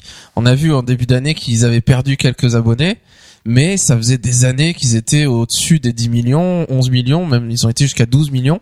Et donc comment est-ce que progressivement ils ont fait pour s'imposer comme le MMO numéro 1 avec autant de, de joueurs qui Surtout- payent un abonnement tous les Surtout mois? indétrônable pour l'instant. voilà, surtout indétrônable, qui est toujours indétrônable aujourd'hui. Euh, donc on va un peu regarder l'historique, regarder voilà qu'est-ce qui s'est passé euh, au fur et à mesure des années, comment le jeu s'est lancé, est-ce que ça s'est passé, euh, ils ont lancé et ça a cartonné comme tous les jeux Blizzard, ou est-ce que ça a été un petit peu plus chaotique? Et on va voir qu'en effet que le début était un peu chaotique dans le dans un sens dont on n'a pas l'habitude de- d'entendre ce mot employé. Alors que, à- au moment où ça a été lancé, donc c'était en 2000, je sais même pas la date, 2004, 2005. Fin 2000. fin 2004 euh, aux États-Unis, début 2005 en Europe. Euh, et donc à cette époque-là, les MMO, il y en avait déjà quelques-uns depuis plusieurs années, notamment les, les leaders sur le marché étaient Asheron's Cold que je connais très peu, Moi voire pas plus, du tout. ouais. euh, EverQuest et Dark Age of Camelot. Donc là, les deux qu'on connaît un peu mieux. Donc EverQuest, en gros, c'était quoi comme jeu? Euh, Le seul qui jouait ici, c'était Casse-Pipe. Euh, j'ai un petit peu joué, mais surtout des amis, ouais, donc euh, ils me racontaient pas Donc, Tu les as mal. beaucoup vu jouer. C'est c'est un jeu qui est apparu en 98, si je me souviens bien. Et Donc il avait déjà, ça faisait déjà six ans qu'il était là. ouais, Déjà assez long. qui a été euh, un des premiers en fait à être en 3D parce qu'on avait euh, Donc avant un que de la RPG 2D, classique, voilà, un et- peu à la les, les jeux, les Might and Magic, euh, qui étaient un peu dans le genre truc, les euh, Elder Scroll, euh, un peu ce genre de choses quoi. Finalement, Mm. euh, qu'une vue 3D. euh, Oui, c'est ça. euh, oui, à la, ouais, Elder On voit son arme, on ouais, tape C'est ça, en première personne. Euh, au début, euh, visuellement, ça, ça faisait pleurer le sang. Hein, C'était euh, très euh, Minecraftien, on va dire. un peu moins cubique, mais presque. Et euh, mais ça, ça s'était imposé parce que c'était un des premiers en 3D Voilà, et ça et ça marchait bien. et ça marchait ça marchait bien. par abonnement pareil. Voilà. On payait, c'était le même prix, 15 dollars ou 13 dollars, quelque chose comme ça. Oui, c'est ça. Entre ouais, les 10 et mêmes 15. prix, ouais. Et euh, bon, ah, Dark Age of Camelot, c'était un peu la même chose. Euh, c'était euh, plus orienté PVP, avec des systèmes PVP bien spécifiques, d'histoire de royaume contre royaume, si j'ai bien compris. Voilà, trois royaumes. Euh, à ça avait pas mal de succès. Il y avait vraiment des communautés qui se sont fédérées sur autour du jeu et, Ouais. et ils étaient pas, ils avaient pas des millions de joueurs euh, comme euh, aujourd'hui, mais euh, mais voilà, ça marchait assez bien. Euh, la bêta de World of Warcraft donc a lieu est assez longue, il me semble, elle dure euh, dans les six mois, quelque chose comme ça. Donc euh, fin 2004, enfin du mi 2004 à fin 2004, et elle est assez flatteuse pour Blizzard. Euh, le jeu impressionne, notamment par son niveau de finition. En même temps, c'est un jeu Blizzard et Blizzard, on sait bien que les finitions, c'est une, euh, une phase très importante de leur développement et, et c'est vraiment quelque chose qui euh, leur euh, leur tient à cœur que que tout marche bien, qu'il n'y ait pas de bugs, etc. et que ça soit quand même que ça soit poliché finalement. Euh, et alors donc on est fin 2004, on est au moment où le jeu va sortir, et dans les déclarations que Blizzard fait à la presse et dans les salons de jeux vidéo, des choses comme ça, ils sont pas très confiants vis-à-vis de leur MMORPG. Ils ont jamais fait de RPG. Donc les jeux avant qu'ils avaient, c'était Warcraft qui était que de la stratégie temps réel, Starcraft 1 et euh, Diablo qui était du hack and slash. Donc finalement Diablo c'est ce qui se rapprochait plus d'un RPG parce qu'on dirigeait un personnage, on tuait des monstres, euh, on... mais c'était un hack and slash, donc un genre de jeu très particulier qui n'est pas du tout un, un jeu de rôle. Et euh, et ils étaient encore moins aventurés dans le MMORPG et euh, ils avaient des parties multijoueurs dans ce qui est Warcraft et Starcraft. Alors Diablo aussi dans une moindre mesure, mais euh, dans Warcraft, Starcraft, on faisait beaucoup beaucoup de multi et euh, mais c'était pas massivement multijoueur. Donc là, c'était vraiment quelque chose de nouveau pour eux. Et donc à cette époque-là, on n'a pas d'informations précises sur combien a coûté World of Warcraft, mais on estime qu'ils ont dépensé entre 30 et 40 millions de dollars, ce qui à l'époque est vraiment énorme pour faire un jeu. Euh, Blizzard, ils ont vraiment vraiment investi massivement pour faire ce jeu. Et euh, et donc qui dit un gros investissement de cette ampleur dit qu'il devait réunir un certain nombre d'abonnés pour pouvoir être rentable. Et donc ce nombre d'abonnés est estimé entre 400 000 à 500 000 abonnés. Donc euh, il aurait fallu qu'ils aient autant d'abonnés pour être rentable, pour rembourser au moins, euh, au bout de quelques années, rembourser ce qu'ils avaient déjà investi et pouvoir dégager du profit euh, à plus long terme. Euh, donc 400 000 à 500 000 abonnés à l'époque, c'est énorme. C'est énorme, ouais. Pourquoi c'est énorme?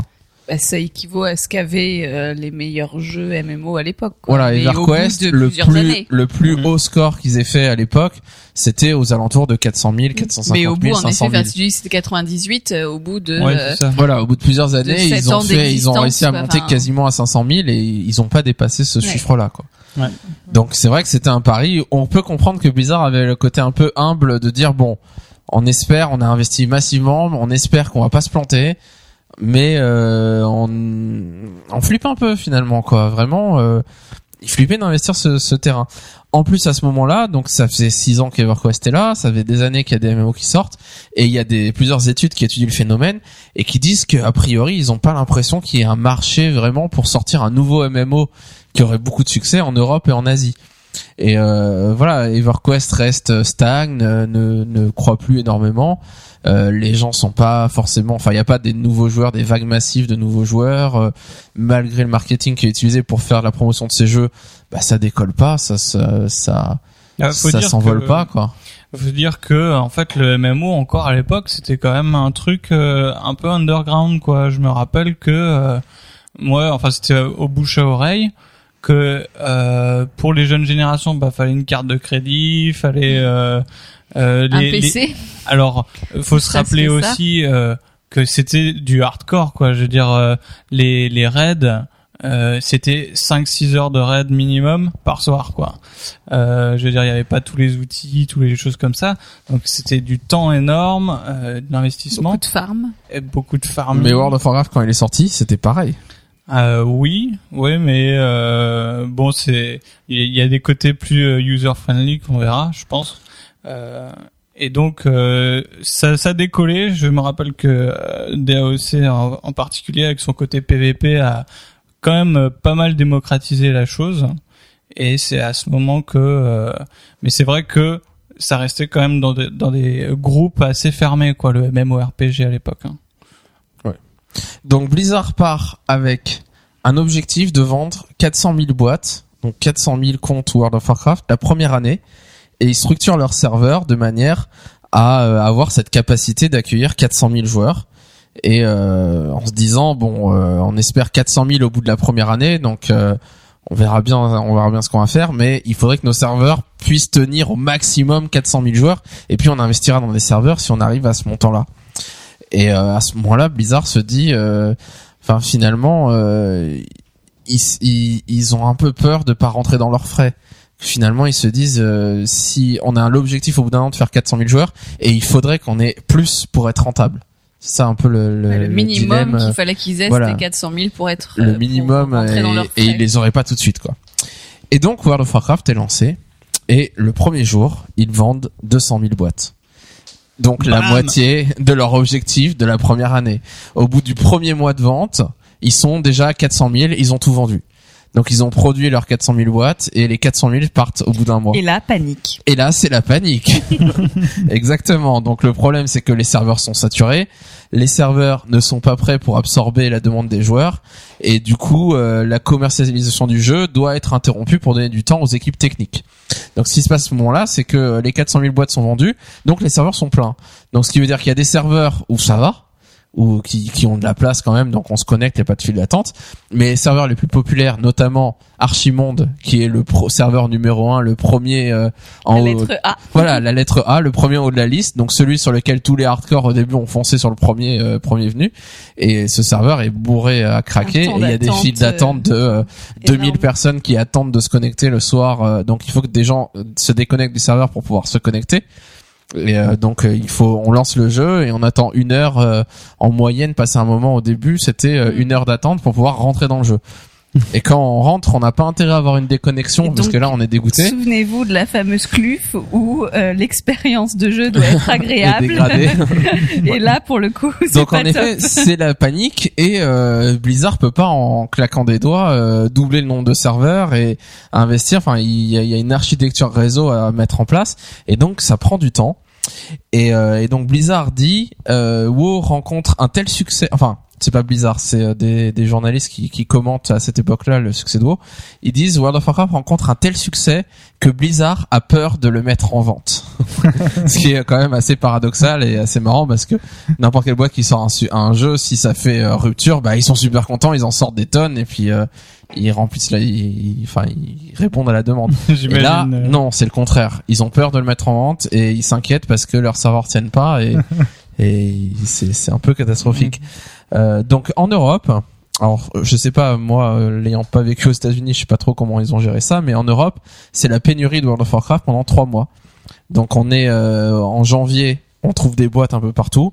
Et puis à partir de début février, pendant février-mars jusqu'à mi-avril, euh, il y a aucune boîte World of Warcraft qu'on trouve en magasin. Il y a Ouais. rien. Vous pouvez demander aux vendeurs. Ils disent, euh, ben on n'en a pas et on sait pas quand on va recevoir. Et Blizzard a pas communiqué. Et l'éditeur euh, qui, qui c'était Vivendi qui distribuait le jeu à l'époque euh, ne ne sait pas euh, quand est-ce qu'on va pouvoir le faire. Ouais, je me rappelle, je l'ai acheté en juin en fait à cause de ça. euh, Ouais. Par la suite, le, le- Ouais, ouais. Donc pour la- l'histoire, donc finalement quand il y a des gens qui vous disent je joue à WoW depuis le début et vraiment depuis le début, depuis la mise en vente, ben c'est il y a pas grand monde qui est dans C'est ce des cas-là. visionnaires. des visionnaires, des fans de Blizzard, des fans de Warcraft. euh, ou alors pour ma part, c'est mon cas. Pourquoi est-ce que euh, pourquoi Non, est-ce ta que femme est visionnaire. Ouais, ma femme est visionnaire peut-être euh, parce qu'on passe dans la Fnac par hasard un jour. Et moi, je, je savais qu'il y avait ce MMO qui allait sortir, mais moi, les MMO, j'avais testé EverQuest, j'avais pas apprécié plus que ça. Je l'avais même ramené au magasin en disant, c'est de la dope, votre jeu, remboursez-moi. Et il m'avait remboursé, et c'était sympa à la Fnac. et, euh, et donc, je passe, et je vois World of Warcraft, et je me dis, ah, quand même, c'est un jeu Blizzard, c'est Warcraft. Euh, et là, euh, Charis, à ce moment-là, me dit, bon, allez, vas-y, euh, fais-toi plaisir. Elle a fait la plus grande erreur. Achète-le. Et j'ai dit, t'es sûr, ça va prendre du temps? Ah, tu vas, tu verras bien combien de temps ça va durer. Enfin, tu joueras un peu. C'est Voilà, juste une petite saison. Quoi. Voilà, c'est juste, vas ans jouer pendant trois mois Je n'avais pas fini. conscience de l'ampleur. Et donc, on achète ce truc-là et je me rends compte quelques jours après que ça y est, c'est la pénurie. Moi, c'était fin janvier qu'on achète ça. Et euh, quatre jours après, on n'en trouve plus nulle part, quoi. C'est, c'était fini. Et donc, euh, on- et en effet, pour que Charis après a voulu s'y mettre, a voulu prendre son compte, bah, il a fallu attendre mi-avril, qui est la deuxième, euh, la deuxième sortie de boîte, deuxième envoi de boîte. Et tout est parti encore très vite. Et il y a eu une troisième vague, il me semble, si je me souviens bien, en juin. Et donc là, c'est là que Caspi rentre en jeu et que euh, arrive à avoir une boîte à ce moment-là, quoi. Et euh, quand c'était, je me souviens de cette date, il me semble, c'était le 16 avril. J'aurais dit le 16 avril aussi, alors ça doit être pas mal. Voilà, comme quoi on s'en souvient bien. Le 16 avril, c'était la date où il, il Blizzard communiquait pas trop dessus parce qu'il flippait que ça soit l'émeute, etc. Donc ils, ils avaient dit, il y avait certains endroits où on savait qu'a priori le 16 avril il y avait des boîtes. On allait voir le vendeur de Micromania tous les jours pendant 3-4 jours avant. Est-ce que vous avez reçu Est-ce que vous avez reçu? Il disait non, mais a priori c'est imminent, on va en avoir parce que voilà, on attendait la deuxième boîte de la boîte de Charis pour qu'on puisse euh, jouer à deux quoi. J'imagine trop le livreur avec les boîtes, avec une bande de zombies les devant le, Des zombies. le mec avec euh, des grilles et tout autour de lui. Euh, et donc au final, un an après la sortie du jeu, il y a déjà 4 millions d'abonnés. Donc ils ont une croissance phénoménale. Ils espéraient prendre faire cin- 400 000, ils font 10 fois plus, 4 millions. Et euh, 4 millions, donc ça représente 8 fois plus que le plus haut qu'a fait EverQuest. Donc Hmm. en gros, c'est vraiment euh, énorme, énorme, énorme. Et alors, on pourrait penser que qu'est-ce qu'est-ce qui a fait ça? C'est l'engouement du MMO, le il y avait Bah, déjà des MMO avant, donc a ouais, priori c'est ouais. pas ça. La licence Warcraft qui est très connue des joueurs, qui est très appréciée, oui, en partie. Oui, en partie, oui, parce Euh, que je me souviens que euh, voilà, c'est comme tu l'as dit, t'es passé dans un magasin, t'as dit ah c'est du C'est Blizzard. quoi. Warcraft. Ouais. Euh, nous qui connaissions les MMO euh, dans mes groupes d'amis, euh, bah voilà, c'était attendu quoi. On a dit ah euh, ils, ils vont lancer leur truc, euh, on aime bien, euh, ouais. On, aime bien les MMO, Warcraft. on aime bien Warcraft. Voilà, Faut y aller. Donc, ça, ça va y aller. Et euh, avec des avancées quand même, même à l'époque, si c'était toujours du hardcore, des avancées euh, majeures dans le sens où, euh, je sais pas, euh, pour ceux qui ont vu EverQuest, euh, chaque zone euh, est coupée. Donc euh, en fait, un MMO c'est divisé en plein de zones. Euh, je veux dire, là où c'était le premier où tu pouvais passer d'une à l'autre sans temps de chargement Chargement, ouais. euh, où t'étais pas pénalisé euh, au-delà outre mesure par la mort. Je veux dire, euh, donc ils avaient déjà commencé à changer des choses pour que ce soit beaucoup plus accessible au, au grand public. Euh, je veux dire, euh, euh, EverQuest, euh, tu, tu mourais, tu perdais de l'expérience, quoi. Donc un mec qui, tu pouvais retourner au niveau 1 si tu veux. Hein. C'est pas mal. Tu fais le chemin, tu vas au niveau max et après tu dis bon objectif niveau 1. Et donc beaucoup de choses extrêmement contraignantes. Euh, une communauté surtout anglophone. Bon, il y avait des, des groupes français. Et là, ça a été la démocratisation totale. Et je pense que ça, ça a été euh, le critère majeur de, de la popularité du jeu, quoi. Mais alors ce qui est fou, ah, vas-y ma croquette. Moi, je me souviens quand, quand tu me parlais de WoW à l'époque, avant que je commence le jeu, tu m'avais dit que WoW c'était le premier jeu qui a cassé toutes les règles du, du, du, Du genre RPG, euh, MMORPG, quoi. Parce que justement, ce que tu me racontais, euh, Caspip, que euh, avant, euh, enfin moi, euh, jouer à VerQuest, euh, monter euh, level 10 pour repasser level 1, je l'aurais jamais fait, quoi. Bon, trop, c'était pas comme ça. Tu Non, perdais mais- pas autant que ça, mais ouais, ce que j'ai dit. Mais il y avait un risque. il y avait risque, énormément de contraintes. Et, Ouais. euh, je me dis mais c'est bah c'est c'est énorme quoi. Enfin déjà euh, enfin ils ont fait un truc une, une sorte de, de de style de jeu révolutionnaire quoi. Oui, c'est ça. Euh, ah oui, un autre truc super contraignant. Quand vous mourrez, eh bien, vous êtes, vous re, enfin, votre personnage repop à l'endroit où vous étiez euh, liés, c'est-à-dire à l'auberge par exemple. Et il fallait et vous étiez pas dans un monde fantomatique où il y a aucun monstre, etc. Donc il fallait retracer votre chemin jusqu'à votre cadavre. Euh, Se faire tuer par un autre monstre. alors euh, voilà, je meurs euh, par exemple euh, pour pour expliquer aux joueurs, je meurs à Tanaris. J'étais bind à Orgrimmar, j'arrive à Orgrimmar, je vais me retaper tout le trajet pour Tanaris pour chercher mon corps. En courant. S'il était à côté d'un élite 52, il reste à côté, donc je l'aggro, je me fais buter. Et bon, il y avait quelques petites parades, des classes qui pouvaient euh, invoquer des- le corps ou les, les vo- euh, ou une macro qui pouvait tirer un peu le cadavre derrière soi. Mais c'était euh, super hardcore, quoi. C'était puriste, quoi. Et donc tout ça, WoW euh, l'a enlevé euh, directement à la sortie.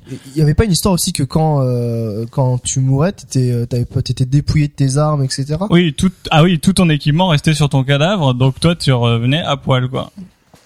à Orgrimmar, à Qui poil. facilite tout le Ouais, et dans, dans, d'autres jeux, je sais pas si c'est pas dans Ultima Online où les, le mec qui passe à côté pouvait te piquer tout ton stuff. Ouais, alors tes voilà, affaires, t'avais, euh. euh, ça c'était encore avant EverQuest, oui. Ouais. On pouvait carrément looter euh, Mais les bon, cadavres des Là, autres. c'était vraiment le monde des, le monde des hardcore. Et donc WoW a brisé tout ça dès le début, hein. euh, Bah, disons qu'ils ont repris les, les idées et euh, en prenant les meilleures idées et en améliorant euh, le concept. Donc Ouais. euh, ça aide. Et alors, on a parlé de démocratisation du MMO, c'est exactement ce que Blizzard a fait. Mais ce qui s'est passé, qui a été un peu surprenant au final, c'est que euh, ça a pas tiré les autres MMO. Au contraire, ça les a tous fait plonger. World of Warcraft a absorbé tous les joueurs.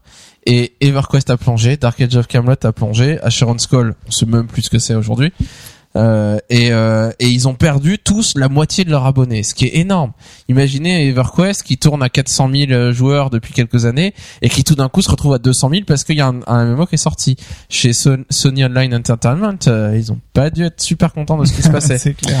EverQuest 2 est lancé en même temps que World of Warcraft, à peu près, et euh, n'arrive jamais à décoller, n'arrive jamais à, à même pas atteindre le, le nombre de joueurs qu'avait fait EverQuest. Il me semble qu'ils ont pas, ils ont jamais dépassé. euh, Mm. Enfin, le, je sais pas combien, j'ai pas les chiffres en tête, mais peut-être 100 000, 200 000 joueurs. euh, Ouais, pas beaucoup bas. plus et c'est resté très très bas et, euh, et donc vraiment c'est- ce qui est intéressant là-dedans c'est que vraiment World of Warcraft provoque euh, tue finalement tous les autres MMO qui existent sur le marché Au lieu Et- de promouvoir le genre. et au final au, voilà au lieu de promouvoir de genre et même des années après comme on va le voir maintenant bah euh, a tué euh, beaucoup de MMO qui n'ont jamais réussi à décoller euh, il absorbe au final toute la demande de MMORPG pour lui et ne laisse que des miettes pour les autres MMO. Alors, il y a beaucoup, beaucoup, beaucoup d'éditeurs qui ont vu World of Warcraft se développer, qui ont vu après un an Blizzard qui se faisait 4 millions d'abonnés fois euh, 13 euros par mois. Donc ils se sont dit mais c'est une manne financière incroyable. Et ça continué à monter qu'ils se sont dit bon bah allons-y on va se lancer dans le MMO c'est super rentable euh, faut y aller. Et donc il y a il y a j'ai noté principalement trois gros gros jeux qui sont sortis notamment Age of Conan et Warhammer Online. Donc qui sont vraiment des jeux qui étaient attendus comme les les euh, tueurs de WoW euh, les, les gens qui jouent à WoW savent maintenant ce que c'est qu'un MMORPG, adorent ça, jouent à WoW énormément et se lassent un peu de World of Warcraft. Ont déjà ont un peu tout exploré et tout le monde attend comme le Messi ces jeux comme Age of Conan ou Warhammer Online en se disant bon bah on va retrouver des mécaniques similaires à WoW mais dans un autre univers avec du nouveau contenu, avec des choses différentes. On va découvrir un nouveau jeu et donc tout le monde est très enthousiaste y compris moi hein. personnellement euh, j'adore World of Warcraft je quitterai jamais World of Warcraft mais je suis très intéressé à voir Warhammer Online Age of Conan qu'est-ce que ça va donner et à tester autre chose à jouer à, des jeux un peu différents. Et donc en effet quand Age of Conan sort et Warhammer Online c'est le carton. Mais le carton ils vendent autour de euh, 700 000 boîtes. Donc plus de- ils font plus de 500 000 euh, dans les dans les premières semaines. Au bout de en quelques jours ils arrivent à à pas faire des ruptures, mais ils ont prévu massivement d'avoir euh, beaucoup beaucoup de joueurs qui s'abonneraient, qui, qui achèteraient le jeu. Certains montent jusqu'à 700 000 abonnés, donc ce qui est énorme. Imaginez, euh, EverQuest à son meilleur temps faisait 400 000, donc ils font le double. Le problème, c'est qu'un mois après, en général, ça retombe et ils retombent à 100 000 joueurs. Que les gens prennent pas le, enfin le premier mois Voilà, est les gens parce achètent que la avec boîte. la boîte et Exactement. poursuivent pas leur abonnement quoi. Exactement. Et, euh, et donc 100 000 joueurs pour un jeu de cette qualité, enfin de où il y a un budget aussi conséquent que Age of Conan ou Warhammer Online, c'est ce qui permet à peine de survivre. je veux dire, pour faire tourner tous les serveurs dans lesquels ils ont investi, ils doivent, ils doivent très vite fermer des serveurs parce qu'ils ont, voilà, ils avaient la capacité d'accueillir 700 000 et ils retombent à 100 000 voire à moins. Et euh, et c'est vraiment, euh, c'est pas suffisant. On, imagine qu'il suffirait d'avoir un serveur, d'avoir 10 000 joueurs et puis c'est bon, ça permet de tourner. Non, il y a un tel investissement en marketing, un investissement euh, derrière le jeu que c'est pas possible de de continuer avec aussi peu de joueurs sauf avec des modèles un peu différents de, des gros MMO qu'on a l'habitude de voir. Euh, un peu plus tard, un an après, il me semble, euh, deux ans, je, je sais plus les dates en tête, Ion sort et euh, Ion s'en sort un peu mieux, notamment grâce au marché asiatique, donc euh, principalement en Corée. Donc c'est un jeu coréen. Euh, ça a pas mal de succès. euh, ça permet, alors ça ne côtoie pas les les, les millions de World of Warcraft, mais euh, ça arrive à tenir avec un un nombre bien, de joueurs, voilà, ça survit avec un nombre de joueurs suffisant pour euh, pouvoir euh, continuer à, à l'entretenir. Mais en même temps, c'est pas en, aux États-Unis et en Europe qui s'en sort le mieux, c'est vraiment le marché coréen qui est assez spécifique et qui s'intéresse à beaucoup de MMO et là-bas on joue à on joue encore à Lineage, à tous ces trucs là quoi. Euh, le dernier qui est sorti, alors le gros MMO, il y en a d'autres, hein, il y en a d'autres qui qui sont morts en quelques mois, voire en quelques semaines. Hein, euh, Tabula Rasa, euh, All Points, euh, je sais plus quoi là, APB, All Points, euh, bulletin. Mm. Ouais, euh, qui, qui est mort très vite. DC Qui Universe depuis le début de l'année qui est sorti. Champions Online qui euh, Ouais. qui est sorti, qu'ils étaient emballés, etc. Et puis après quelques mois, ils sont passés en free to play. Et euh, bon, il y a eu énormément, énormément de jeux euh, qui sont sortis comme ça et qui ont, ont cherché un peu leur voie. Et en début d'année, euh, Rift s'est vanté d'avoir pris des abonnés à World of Warcraft. Euh, ils disent d'avoir avoir eu euh, à peu près approximativement 600 000 joueurs au début euh, au début du lancement. Donc c'est quand même un gros score de, de l'ordre de Age of Conan ou Warhammer Online. Euh, mais apparemment, il aurait perdu pas mal d'abonnés. Bien sûr, on n'a pas de chiffres vraiment sur ce sujet parce que euh, l'éditeur qui fait Rift n'a pas intérêt à dire euh, Bah oui, oui. on a fait 600 000, c'est énorme, et puis le mois d'après, en fait, on est retombé à 300 000.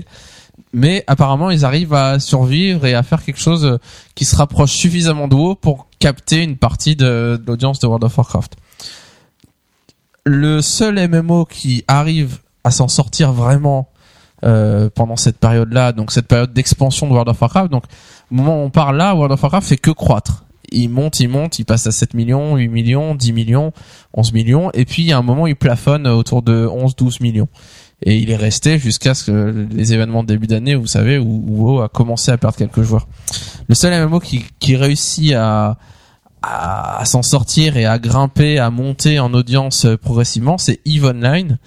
Donc qui euh, apparemment cet été ils étaient à peu près à 350 000 abonnés, ce qui est une bonne performance quand on voit leur courbe de croissance, qui est euh, ils ont commencé très bas et puis petit à petit ils ont gagné des abonnés, ils ont gagné en popularité et ils sont montés à 350 000. Euh, alors bien sûr, au moment où on vous parle maintenant, il y a eu pas mal d'événements qui sont passés sur Eve Online que vous avez peut-être euh, suivi. Si Ouais. vous avez regardé un peu sur jeux online ou sur euh, Ah, dans tous les sites de jeux vidéo, euh, ils en parlent que euh, il y a eu des mises à jour qui ont été faites qui n'ont pas plu à la communauté, des euh, des pas rentrer trop dans les détails, surtout que moi je j'ai joué très peu à Eve Online, mais euh, il y a plusieurs choses qui ont été faites pour pour euh, je sais pas si c'est casualiser le jeu, mais c'est un peu euh, faire des choses en plus différentes qui n'ont pas plu à la communauté. Et la communauté s'est vraiment euh, euh, révoltée en faisant limite en, se liguant entre elles pour arrêter leur abonnement pour faire plier la société pour qu'ils reviennent en arrière. Et ça a été le cas puisque le, président de, de ceux qui développent Eve Online a déclaré a fait des excuses publiques au mois de septembre pour dire ok on a on a vraiment pris la mauvaise voie on est conscient et ils se sont rendus compte dans leur vote à quel point le nombre d'abonnés avait chuté quoi.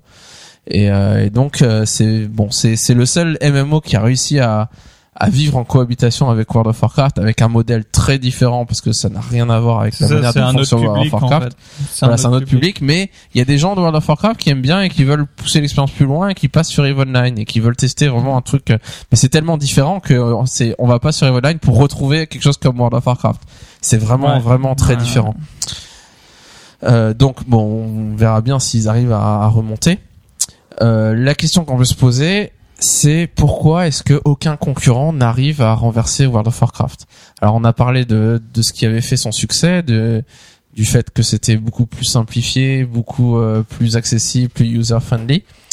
Euh, la manière dont World of Warcraft s'est développé au final, euh, c'est que le jeu a 16 ans- 7 ans d'existence. Donc on pourrait penser que finalement euh, n'importe quel éditeur qui aujourd'hui se dit je vais faire un MMO qui va détrôner World of Warcraft, bah c'est facile, je me confronte à un jeu vieillissant qui a 7 ans d'existence.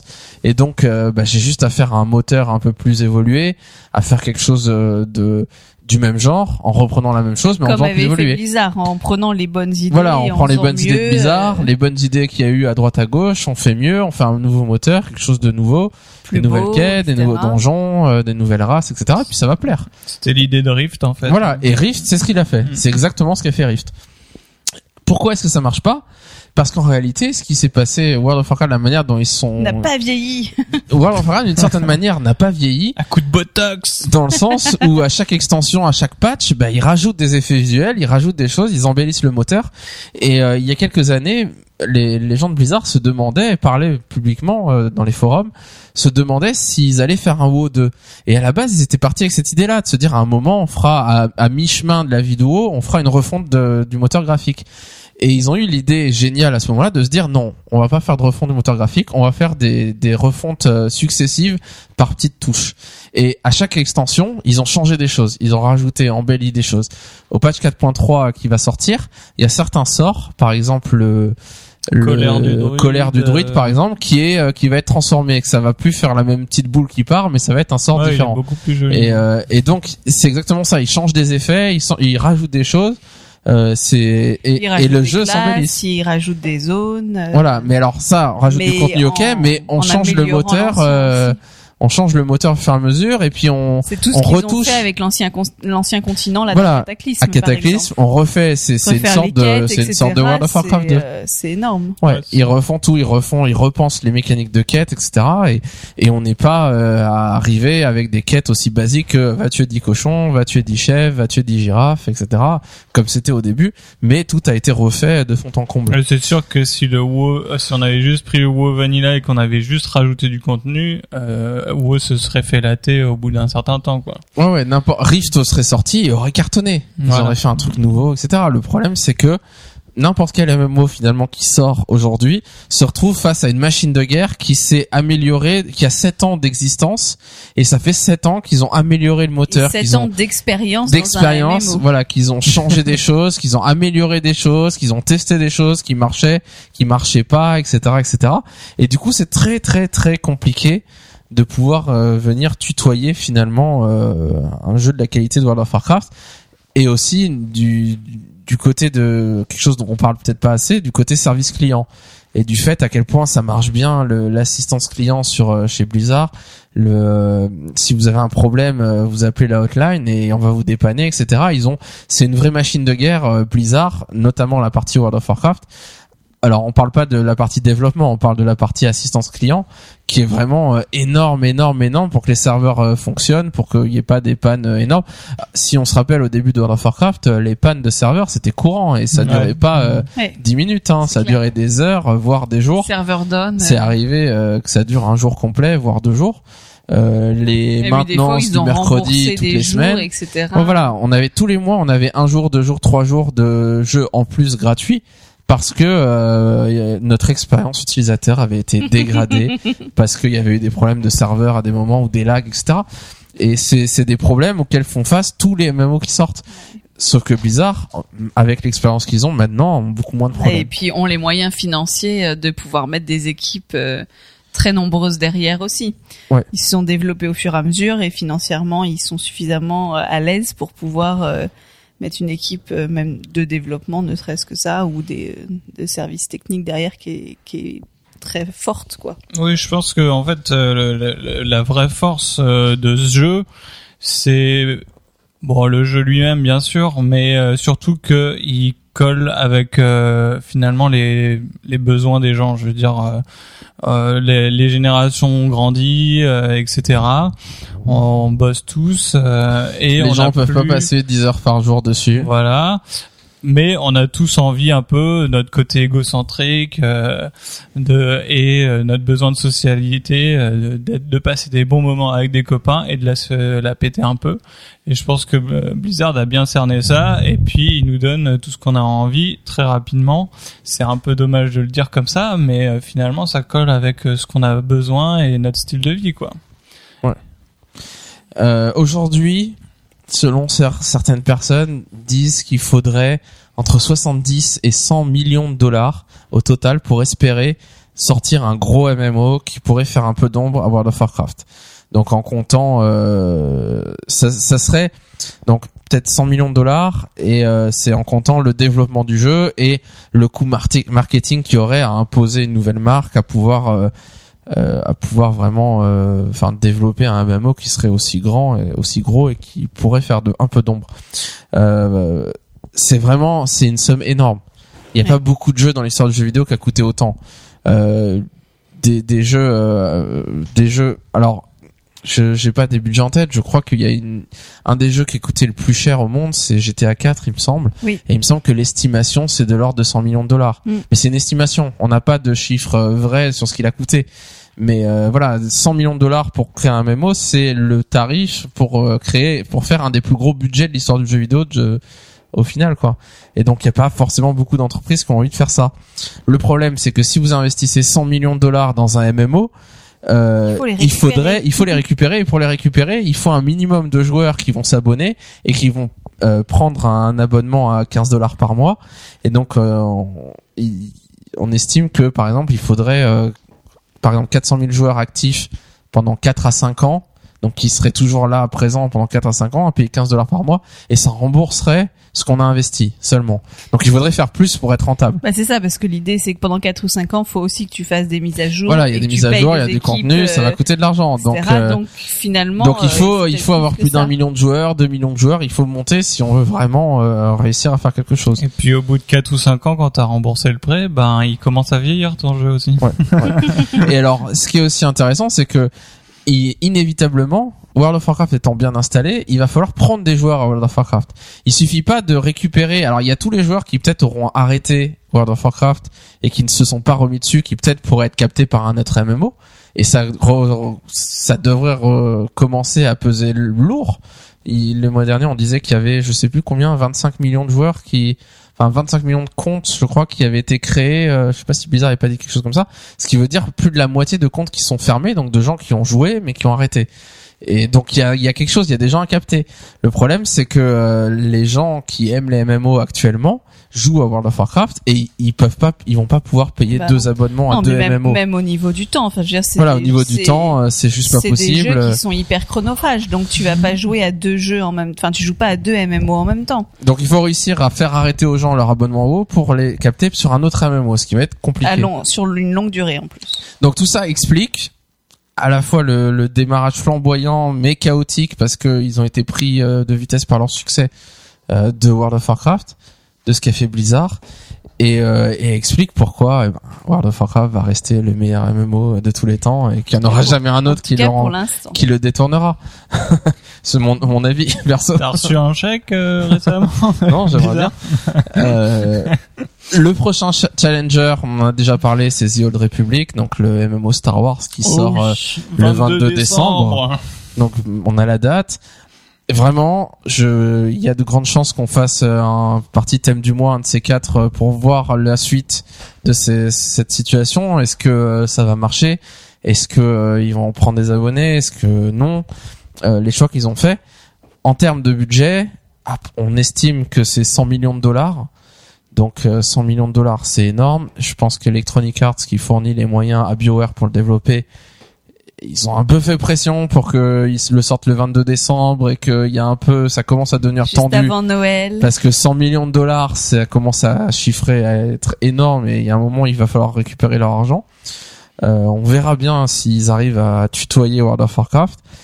Euh, je vous rappelle que euh, je crois que c'est Frank Pierce de Blizzard qui disait qu'il espère que The Old Republic ne va pas se planter parce que il- ça peut pas le MMORPG peut pas rester uniquement World of Warcraft et tous les gens qui n'aimeraient pas le médiéval fantastique ne s'intéressent pas au MMORPG de base du coup Et c'est pas une bonne chose pour l'industrie. Il faudrait qu'il y ait d'autres MMO qui marchent et que ça devienne une vraie industrie euh, que tout le monde euh, respecte et que tout le monde euh, que ce soit pas juste un jeu qui cartonne et puis tous les autres qui soient un peu pourris quoi, un peu galeux. et, euh, et donc euh, donc au final on verra bien ce qui va se passer avec The Old Republic. En tout cas, ce qui est sûr, c'est que World of Warcraft est là encore pour longtemps. On a encore pas mal d'extensions devant nous euh, pour euh, nous faire rêver. Rêver. Et, euh, et, et en- ça va être passionnant de voir les prochains mois. Est-ce que World of Warcraft va continuer à perdre des abonnés? Qu'est-ce qui va se passer à la prochaine extension? Est-ce qu'ils vont juste réussir à, à rester stable Est-ce qu'ils vont réussir à relancer la machine? On en saura un peu plus à la Oui, BlizzCon. Est-ce qu'ils vont réussir à relancer la machine quelques mois parce que c'est ce qui se passe aussi Mm. maintenant aux nouvelles extensions. ne vous faites pas de soucis pour Blizzard. Entre Diablo Ouais. 3 qui sort l'année prochaine, Ça va pour. entre le patch Starcraft. 4.3 et l'annonce de la prochaine extension, moi, personnellement, je vous fais le pronostic que je donne pas cher de la peau de The Old Republic. Même si j'espère vraiment que ça puisse être bien, que ça puisse coexister, que ça puisse euh, donner une alternative à des gens qui disent ah voilà Warcraft j'en ai marre, ça me saoule. Va sur The Old Republic et puis tu reviendras sur WoW à la prochaine En tout extension. cas, Blizzard va me voilà. perdre pendant un mois au moins. Au moins un mois. Je veux dire que tu ne Pour payeras tester. pas du tout. Et puis tu reviendras un peu triste en disant ah, ah, ah. Ouais, ce sera pas la première fois. J'ai testé beaucoup d'autres dans le même espoir, donc bon, on verra. On verra- Les paris on verra sont bien. On verra bien. Donnez-nous votre avis dans les commentaires sur euh, est-ce que vous y croyez à The Old Republic ou pas? Ou est-ce que votre euh, votre cause, votre loyauté est acquise à Blizzard pour toute la vie? Euh, comme comme nous les Caluax à part casse-pipe. Ouais, moi je suis. Pour conclure, pour conclure cette partie, ce matin, j'ai parlé avec un ami gamer qui ne joue pas à World of Warcraft et qui m'a dit ah tiens je joue à Star Wars The Old Republic en ce moment. Et j'ai dit hein quoi? Il dit ouais je me suis inscrit sur la bêta et j'ai accès à la bêta. J'ai reçu une clé. Je dis sérieux? Et alors t'en penses quoi? Il m'a dit trois mots. C'est moche. Et vraiment il m'a dit qu'est-ce que c'est moche? Mais vraiment mais je comprends pas comment il peut faire un jeu comme ça. Qu'est-ce que c'est moche?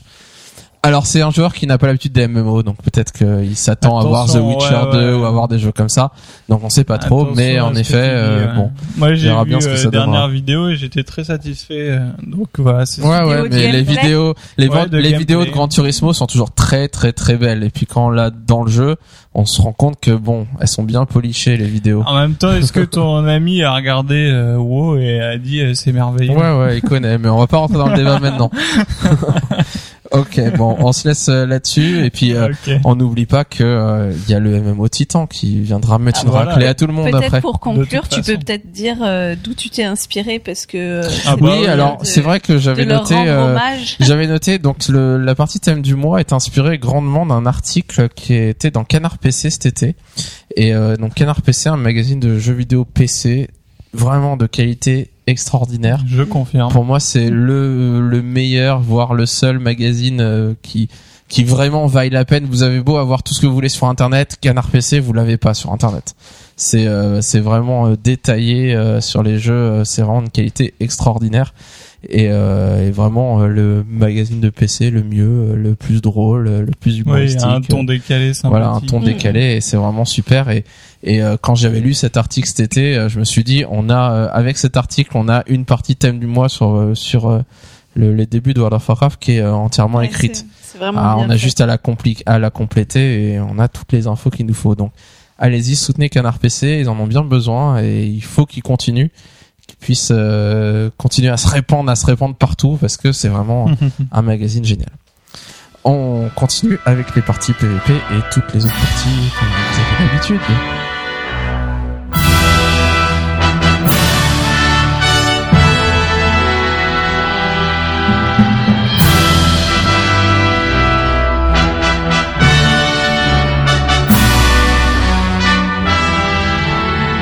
Alors, partie PVP, Caspip, il nous manque un BG que tu n'as pas traité encore. Voilà, parce que bien sûr, euh, il y en a deux autres euh, qu'on parlera pas trop, euh, qui sont Gilneas euh, et les pics jumeaux, qui reprennent un peu les grands principes de, de Du Goulet et d'Arati. Voilà.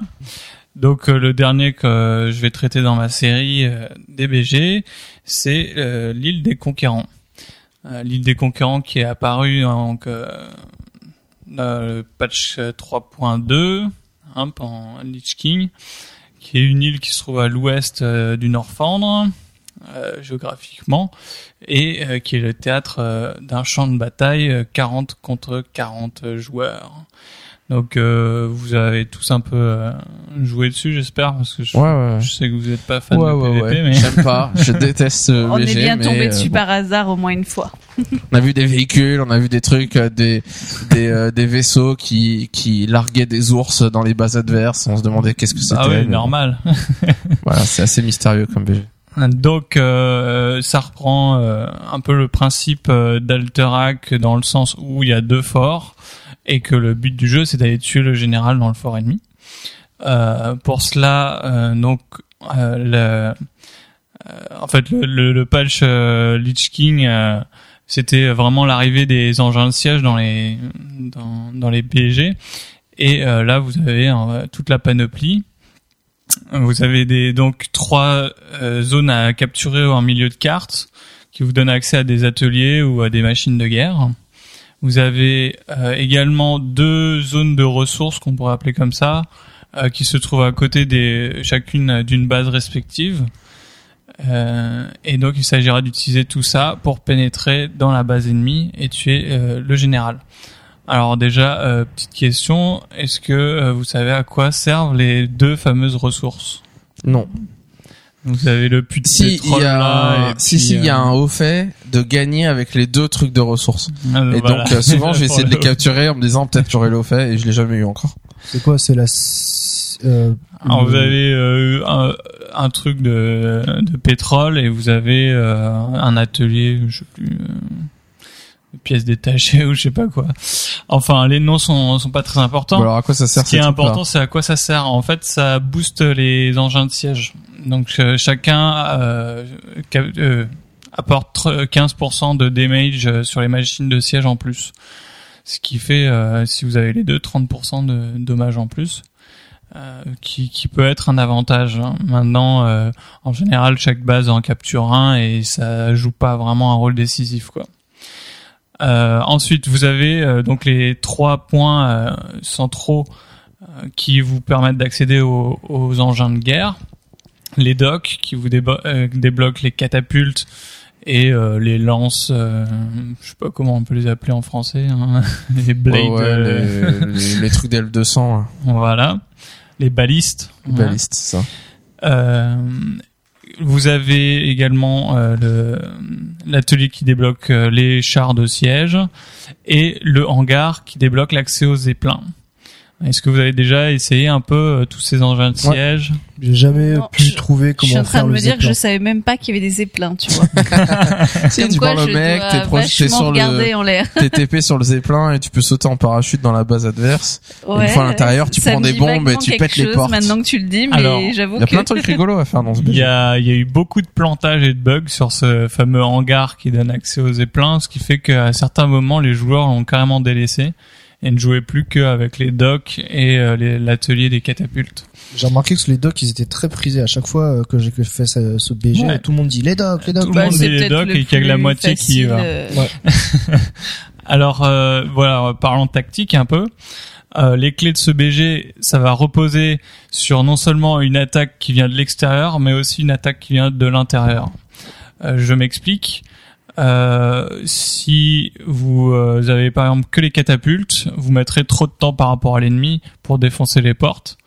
Euh, ce qui fait qu'il faut également envoyer des gens à l'intérieur de euh, de la cour adverse parce qu'à l'intérieur ils ont accès à des bombes qui vont placer et euh, doubler en fait la vitesse de destruction des, des portes.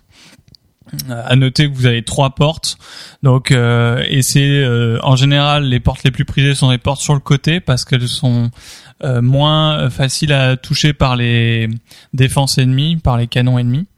Donc euh, essayez de pas vous planter de porte quand vous en attaquez une, pour pas faire de, de perte de temps. Et donc, euh, alors, quand on dit attaque extérieure et intérieure, euh, ce qui est, et c'est pour ça que les docks sont plus euh, prisés que les deux autres points, euh, c'est que les docks euh, vous débloquent tout de suite à la fois les, hum, les balistes qui vont attaquer de l'extérieur et à la fois les catapultes qui permettent d'envoyer des joueurs à l'intérieur. Ce qui fait que euh, si par exemple l'autre équipe n'a que pris l'atelier, ben ils auront leur euh, leur gros char, ils canarderont de l'extérieur, mais ils iront beaucoup moins vite que euh, ceux qui ont pris le dock. Donc ce qui fait que en général l'alliance est légèrement euh, avantagée comme pour Alterac euh, sur la vitesse d'arrivée euh, des, deux camps euh, au drapeau pour capturer les docks et que la horde a souvent du mal sur ce, ce BG à pouvoir contrer cette attaque parce qu'il faut qu'il y ait des gens qui se dévouent pour aller faire de la défense dans leur fort prendre les canons, tuer les gens dans la cour, euh, détruire les balistes à l'extérieur, ça prend beaucoup de temps. Et euh, la seule réplique, euh, disons que la, vitesse où ils vont le faire ne permet pas de pouvoir ensuite, disons, recapturer les docks et de lancer une deuxième attaque. En général, c'est assez rapide pour que tout se joue dans la première attaque, quoi. Et donc, ce qui arrive souvent, c'est que la horde perd.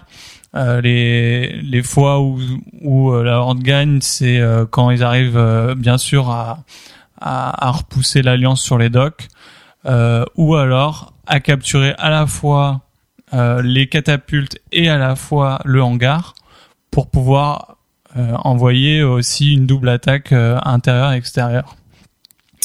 Euh, le hangar, comme on a dit, euh, il est il est moins connu. Euh, comme un, comme l'a dit Gorger, en fait, ça il y a, y a des petites épées une fois qu'on a capturé les drapeaux.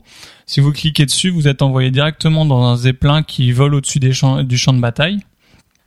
Et euh, ce zeppelin est bien sûr accommodé de quelques canons que vous pouvez utiliser euh, pour euh, tirer sur les portes, euh, sur les joueurs. Mais bon, en général, peu de gens le font, c'est pas très efficace. L'intérêt, ce sera qu'une fois que vous volez au-dessus du fort euh, adverse, vous pouvez sauter euh, en monture ou à pied de, du zeppelin et vous avez le bénéfice du parachute. Donc euh, calculez bien votre trajectoire pour pas vous planter.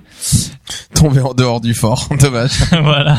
Au milieu d'un camp euh, allianceux, bien sûr. Ce qui vous vaudra un haut fait directement et euh, que vous pourrez accéder à l'intérieur de la cour adverse à des tas de bombes euh, que vous pourrez pla- placer pour euh, aider à l'intérieur la destruction des portes. Euh, voilà. Alors une fois que euh, vous avez réussi ce- cette chose-là, il y a finalement le, le général adverse à tomber. Le général adverse, tout ce qu'il faut savoir, c'est que bon, il colle des bonnes baffes. Donc faut quand même euh, l'idéal c'est qu'il y ait quelqu'un qui s'est SP en tant qu'avant, un peu comme pour Alterac, qu'il y ait un à deux bons healers dessus. Et euh, ce général a une capacité euh, spéciale, c'est que euh, régulièrement il met une claque à tous ceux qui sont autour, euh, qui est assez violente, euh, de l'ordre de 50 000 ou 60 000 dommages et euh, qui a provoqué plusieurs fois des wipes hein, pour ceux s'il n'y a pas assez de heal pour compenser. Sachez toutefois que cette technique est évitable, soit en vous mettant assez à distance, soit en sautant euh, au moment où il fait la technique. Un peu comme euh, certains mobs dans le euh, le donjon, euh, comment ça s'appelle, Ouais, euh, le cœur de pierre, voilà, où euh, au moment où il fait sa frappe, vous sautez et vous évitez les dommages. Ceci conclut euh, donc un peu le résumé et les explications. Euh, sachez que comme pour Alterac, il y a des, euh, quand même des hum, comment s'appelle ça là Pas des ressources, enfin et Des des, renforts. renforts. voilà. Que si euh, dans les rares cas où le combat euh, euh, reste planté entre trop de défense des deux côtés, eh bien ça se joue au kill. Ouais. Euh, Ce qui arrive pas souvent maintenant parce que arrive pas souvent. En général il y a quand même beaucoup plus de gens en attaque et on tue le, Oui, le en général, c'est le vite, rush. Ouais, ouais, c'est le Ouais. rush. Ouais. Un BG qui est moi je n'aime pas particulièrement parce que j'ai jamais rien compris quoi.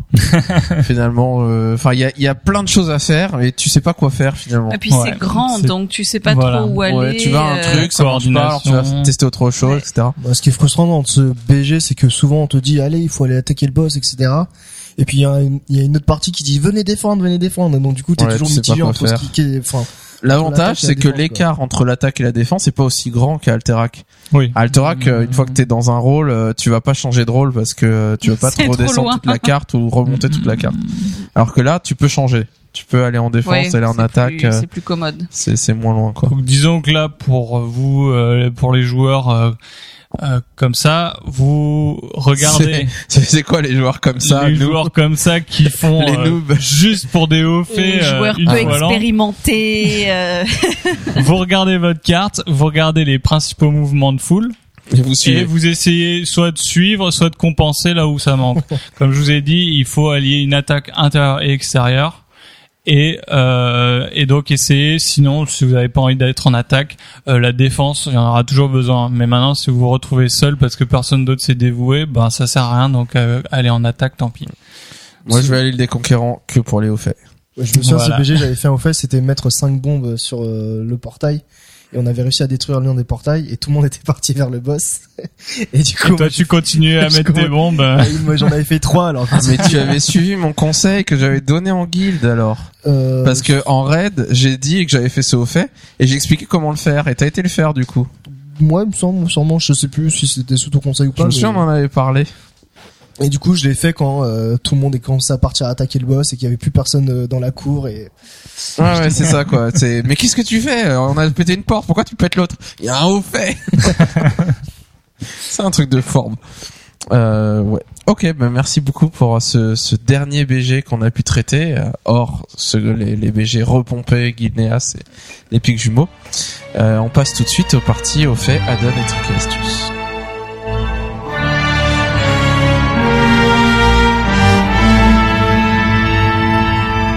Alors Charis, de quoi tu nous parles dans ta partie au fait? Eh ben, je vais vous parler de la Grande Vadrouille. Alors, non pas du film, mais d'un haut fait qui se fait sur Shanox.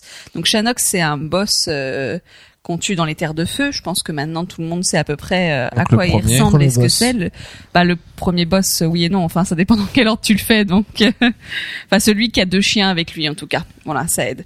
Euh, donc, le, le but de ce haut fait, euh, ce qui est plutôt sympa, c'est de promener Shanox euh, dans euh, plusieurs zones des terres de feu euh, avant de le tuer. Euh, ça peut paraître un peu compliqué comme ça ou un peu simple, je sais pas, comment, ça dépend comment on le voit.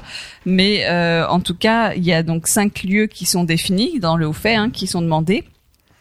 Et il faut que avant le tue, on l'emmène. Donc il y a au niveau de, du repère de Bettilac, il y a au niveau de l'entrée du raid, il y a sur le chemin où d'ailleurs lui il se balade, il fait sa ronde euh, quand avant qu'on le poule, généralement euh, devant Balrock. Euh, non, ça c'est le chemin devant Balrog, pardon. Euh, Il y a un peu au-dessus de Riolite et euh, au niveau d'Alice Razor. Rassurez-vous, euh, le ce qui est plus simple que prévu, c'est que, enfin, que ce qu'on pensait, en tout cas nous, quand on en avait parlé de ce haut fait, c'est qu'il n'y a pas besoin d'aller vraiment dans les les, les zones de, enfin, d'aller au plus f- profond des zones, on va dire.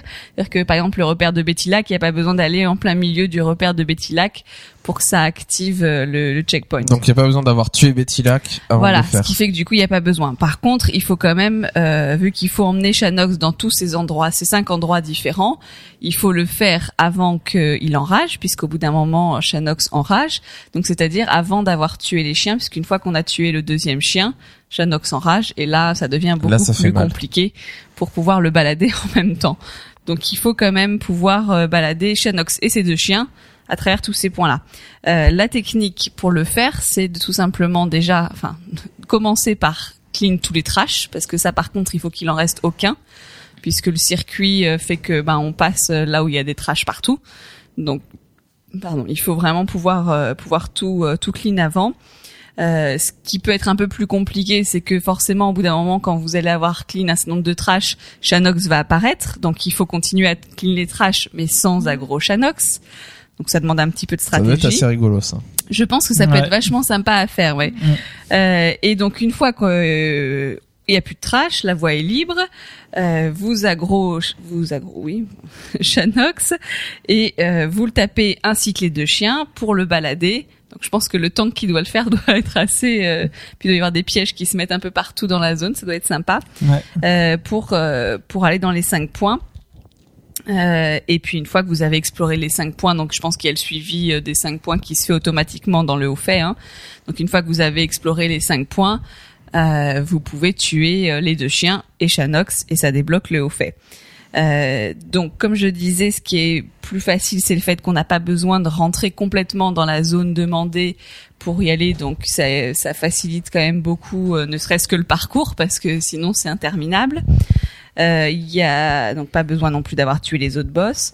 Il faut quand même avoir un, pro, un trajet assez optimisé, parce que on peut pas non plus le balader pendant trois heures. Euh, a priori, il n'y a pas besoin d'avoir un groupe très opti puisqu'il faut pas trop de DPS, donc ça devrait aller. non, et puis avec le nerf maintenant, c'est beaucoup plus Avec facile le qu'avant. nerf, je pense que c'est vraiment beaucoup Avant, on plus se jouable. faisait en, enfin, c'était, on se faisait vraiment un peu défoncer. euh, au fur et à mesure, notamment en si troisième que ça, phase. donc bon. Et, mais si, si les heals ont utilisé énormément de mana, on crame énormément de mana pendant toute cette phase où on le promène, euh, à la fin, voilà, c'est c'est ça. Je pense que c'est Aujourd'hui, ça qui c'est est peut-être plus, plus simple. compliqué. C'est le- parce Oui. que du coup, il y a, il y a celui qui s'occupe des chiens et celui qui s'occupe. Enfin, il y a deux tanks. Euh, donc c'est à dire que quand même les heals euh, et puis bon pour cast etc. Vu qu'il faut le balader, euh, c'est quand même pas évident non Il- plus. Il y a une chose aussi, c'est que les chiens, normalement, faut les mettre sur des pièges pour réinitialiser un Bah debuff tu sur continues en fait, tu, tu continues que- les pièges au fur et à mesure. Enfin j'ai vu une vidéo où du coup Ouais, ils, ils arrivent à le faire ouais. tout en baladant le boss. Ouais. Eh ben, d'accord. Ben, ben, en même temps, maintenant, Shinox, euh, limite, tu peux le faire à deux heals, donc si t'es à trois heals, euh, c'est jouable facilement. je Bah, avec Bah, le vu nerf, que t'as pas besoin d'un. DPS de Ouais. fou non plus, euh, voilà. Ouais. Donc euh, voilà, c'est- j'ai trouvé une euh, une map qui euh, qui propose un chemin. Alors elle, la personne dit que c'est pas forcément le chemin le plus opti de la terre, mais qu'en tout cas eux ils l'ont fait comme fait. ça et que ça a marché assez facilement. Et en effet, c'est pas euh, ça paraît pas complètement euh, inconcevable. Donc je mettrai le lien euh, dans euh, dedans. Ça permettra voilà s'il y en a qui veulent qui veulent tester. Et voilà, moi je trouve que c'est un, c'est un fait qui devient très tentant. Enfin, Ouais, euh, c'est moi quand j'ai vu le truc, je me suis dit ah, j'ai bien faire. envie de tester. euh, voilà, je pense que ça peut être sympa. Ok. Merci beaucoup. Yori, un petit add-on pour la route. Ouais, la donne qui que je Qui a changé ma vie. ouais, qui a changé la, la vie de Gorger. Il m'a dit ouais, présente ça, c'est c'est trop bien. Donc c'est un add-on qui est, qui est pas mal utilisé par les, les joueurs euh, Ouais, WoW. qui est très connu. Ouais, qui est très connu, donc c'est Bartender. Alors, euh, qu'est-ce que fait cet add-on Alors, il va permettre de moduler les barres de raccourci de l'interface de WoW. Tout simplement, euh, il va permettre euh, de déplacer les barres partout où on veut sur l'écran, donc de modifier la taille, de grossir, réduire la taille des icônes. On peut aussi faire disparaître ou non la barre de, de Blizzard, donc là où on voit les petits griffons. euh, Un etc. bar as- artistique. Voilà ouais. la barre art- artistique. On peut aussi moduler la barre euh, de ce qu'ils appellent le micro-menu, donc c'est la barre euh, qui a tout ce qui est information sur la fiche des personnages, les donjons, la guilde, etc. Voilà, donc il y a une petite option pour les sacs qui permettent d'afficher tout d'un coup, comme comme le fait Arc Inventory.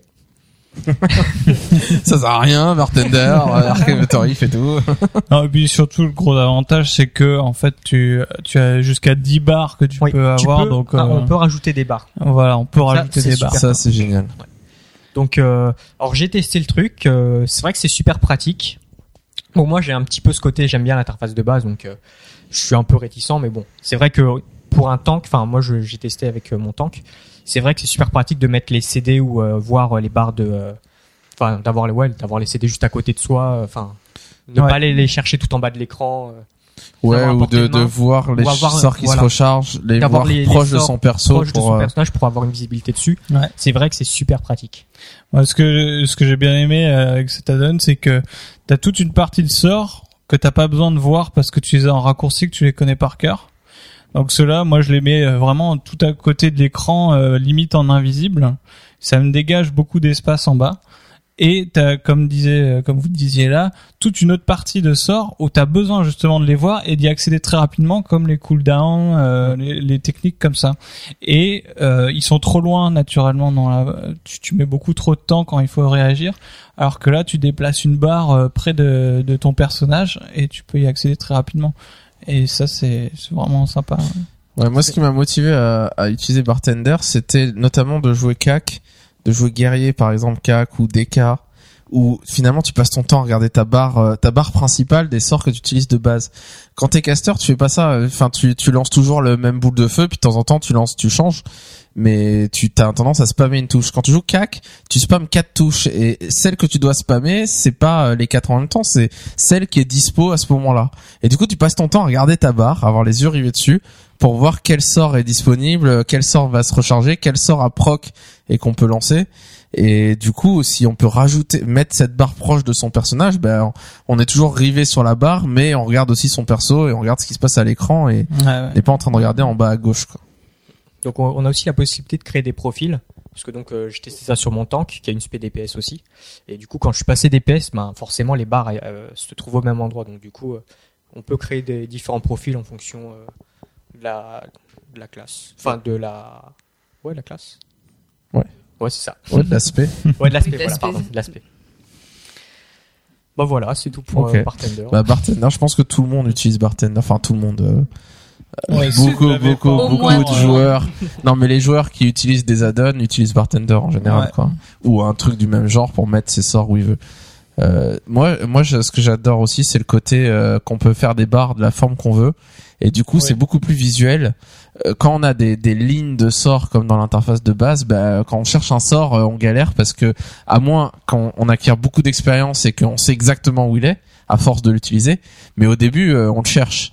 Et là, on ne cherche plus ces sorts parce que on a fait un, un pack de 4 sorts à un endroit, un pack de 8 à un endroit, et c'est beaucoup plus visuel de si on les met pas dans des lignes, euh, des lignes de 10 sorts, bah finalement, on a un pack de 8 qui est en carré, et ben on trouve plus facilement ces sorts et on peut isoler des sorts dans un coin plus facilement, Ouais. et ça donne vraiment quelque chose euh, qui, enfin, j'ai l'impression vraiment que qu'on cherche moins ces sorts et quand on fait des rerolls, c'est très agréable. Quand on joue avec notre main, on le connaît par cœur notre main, on sait exactement où sont les sorts, il y a pas de problème. Mais quand on joue avec des rerolls, bah c'est très frustrant de chercher ces sorts et de pas les trouver. Et il y a y a 20 sorts différents qu'on connaît pas sur le bout des doigts parce que c'est un reroll. Et, euh, et du coup, c'est vraiment quand on passe d'une classe à l'autre, bah c'est très agréable de pouvoir retrouver les trucs plus facilement. Est-ce que euh, bartender, tu peux le, tu peux le l'initialiser pour un reroll et pas pour un autre? Pour Ouais ouais, C'est-à-dire chaque qu'avec ton mec, chaque tu peux garder ta perso. barre normale et ouais. avec ton reroll, tu peux changer. Bien sûr. Bah de toute façon, ton add les add-ons, tu les tu peux les activer pour des persos et pas pour d'autres. D'accord, c'est bien ça. Et, Donc, ouais, euh, et aussi, en fait, ça donne aussi accès euh, pour bouger les barres de familiers, de choses comme ça. Et ça aussi, c'est pas mal parce que euh, Ouais. les familiers euh, dans la barre artistique, c'est pas très bien placé, Ouais. je trouve. Ouais, c'est vrai. Partie truc et astuce, Macraken, tu vas nous parler de quoi ce mois-ci? Alors, je vais vous parler d'une chose que les mages ont, c'est- ce qu'on appelle la transformation, donc le polymorphe. Euh, souvent, quand on a tendance à, à te dire oui, chip, chip et tout ça, euh, t'en as marre de voir ton mouton et t'as envie de changer un peu. Tu dis turtle et maintenant, euh, j'ai, j'ai, je, m'amuse à changer de temps en temps. Mais bon, on appelle ça toujours chip par habitude. Alors, donc, euh, je vais vous parler de comment obtenir les différents euh, donc transformations euh, que que détient le mage. Donc, le premier, c'est le mouton qu'on a de base. Euh, sinon, on peut avoir celle du singe et du pingouin grâce à euh, la glyphe, donc la glyphe du singe et la glyphe du pingouin. Donc celle-là, c'est très simple à avoir. Il faut juste avoir un calligraphe, euh, un pote calligraphe qui puisse nous faire ces glyphes-là. Ensuite, on a euh, le- la glyphe du lapin qu'on a euh, au moment de du jardin des nobles. Donc euh, c'est quoi C'est Pâques, La fête de Pâques. la fête de Pâques.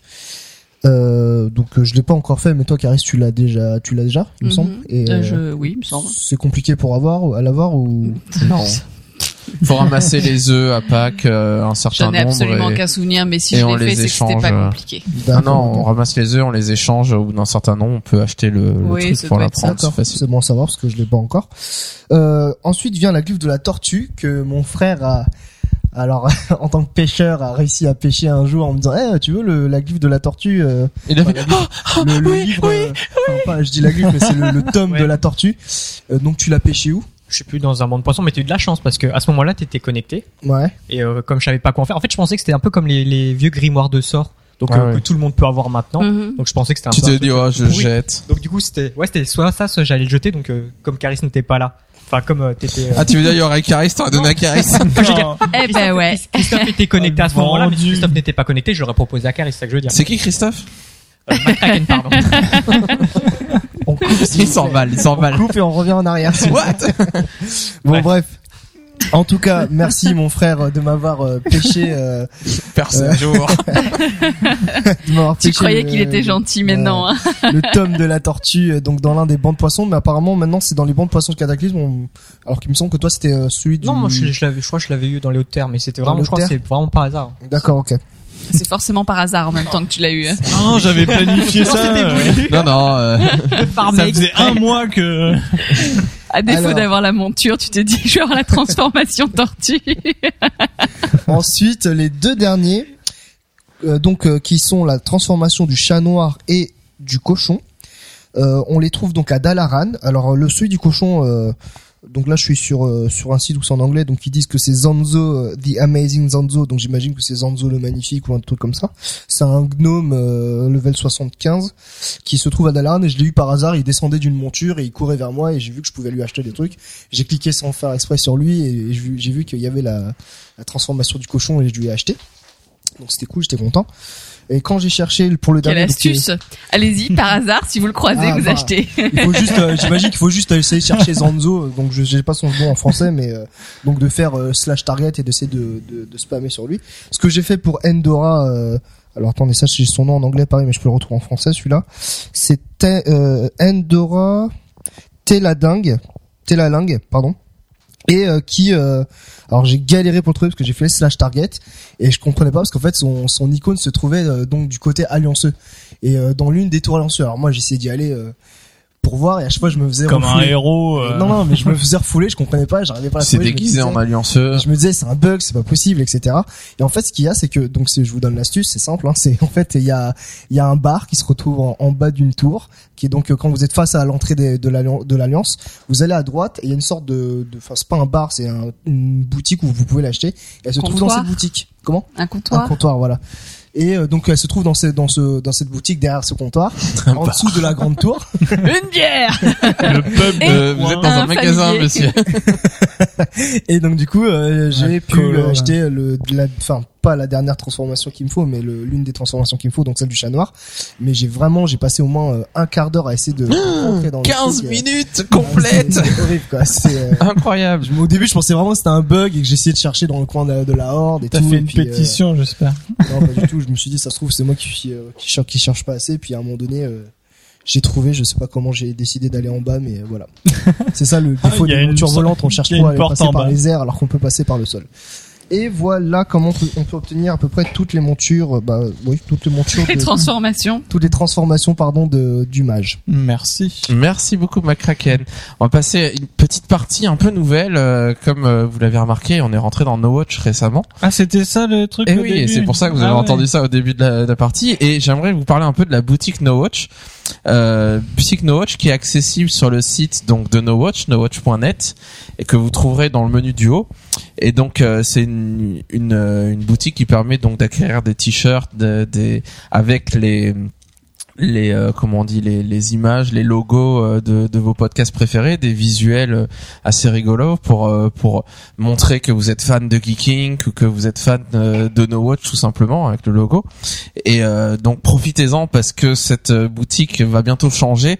Euh, tout va changer, le logo va changer, il va y avoir une nouvelle identité No Watch. Et donc si vous voulez euh, avoir ces beaux t-shirts avec l'ancien logo de No Watch, c'est la dernière occasion pour pouvoir euh, en avoir. Et, et en effet, ils vont devenir tous collector.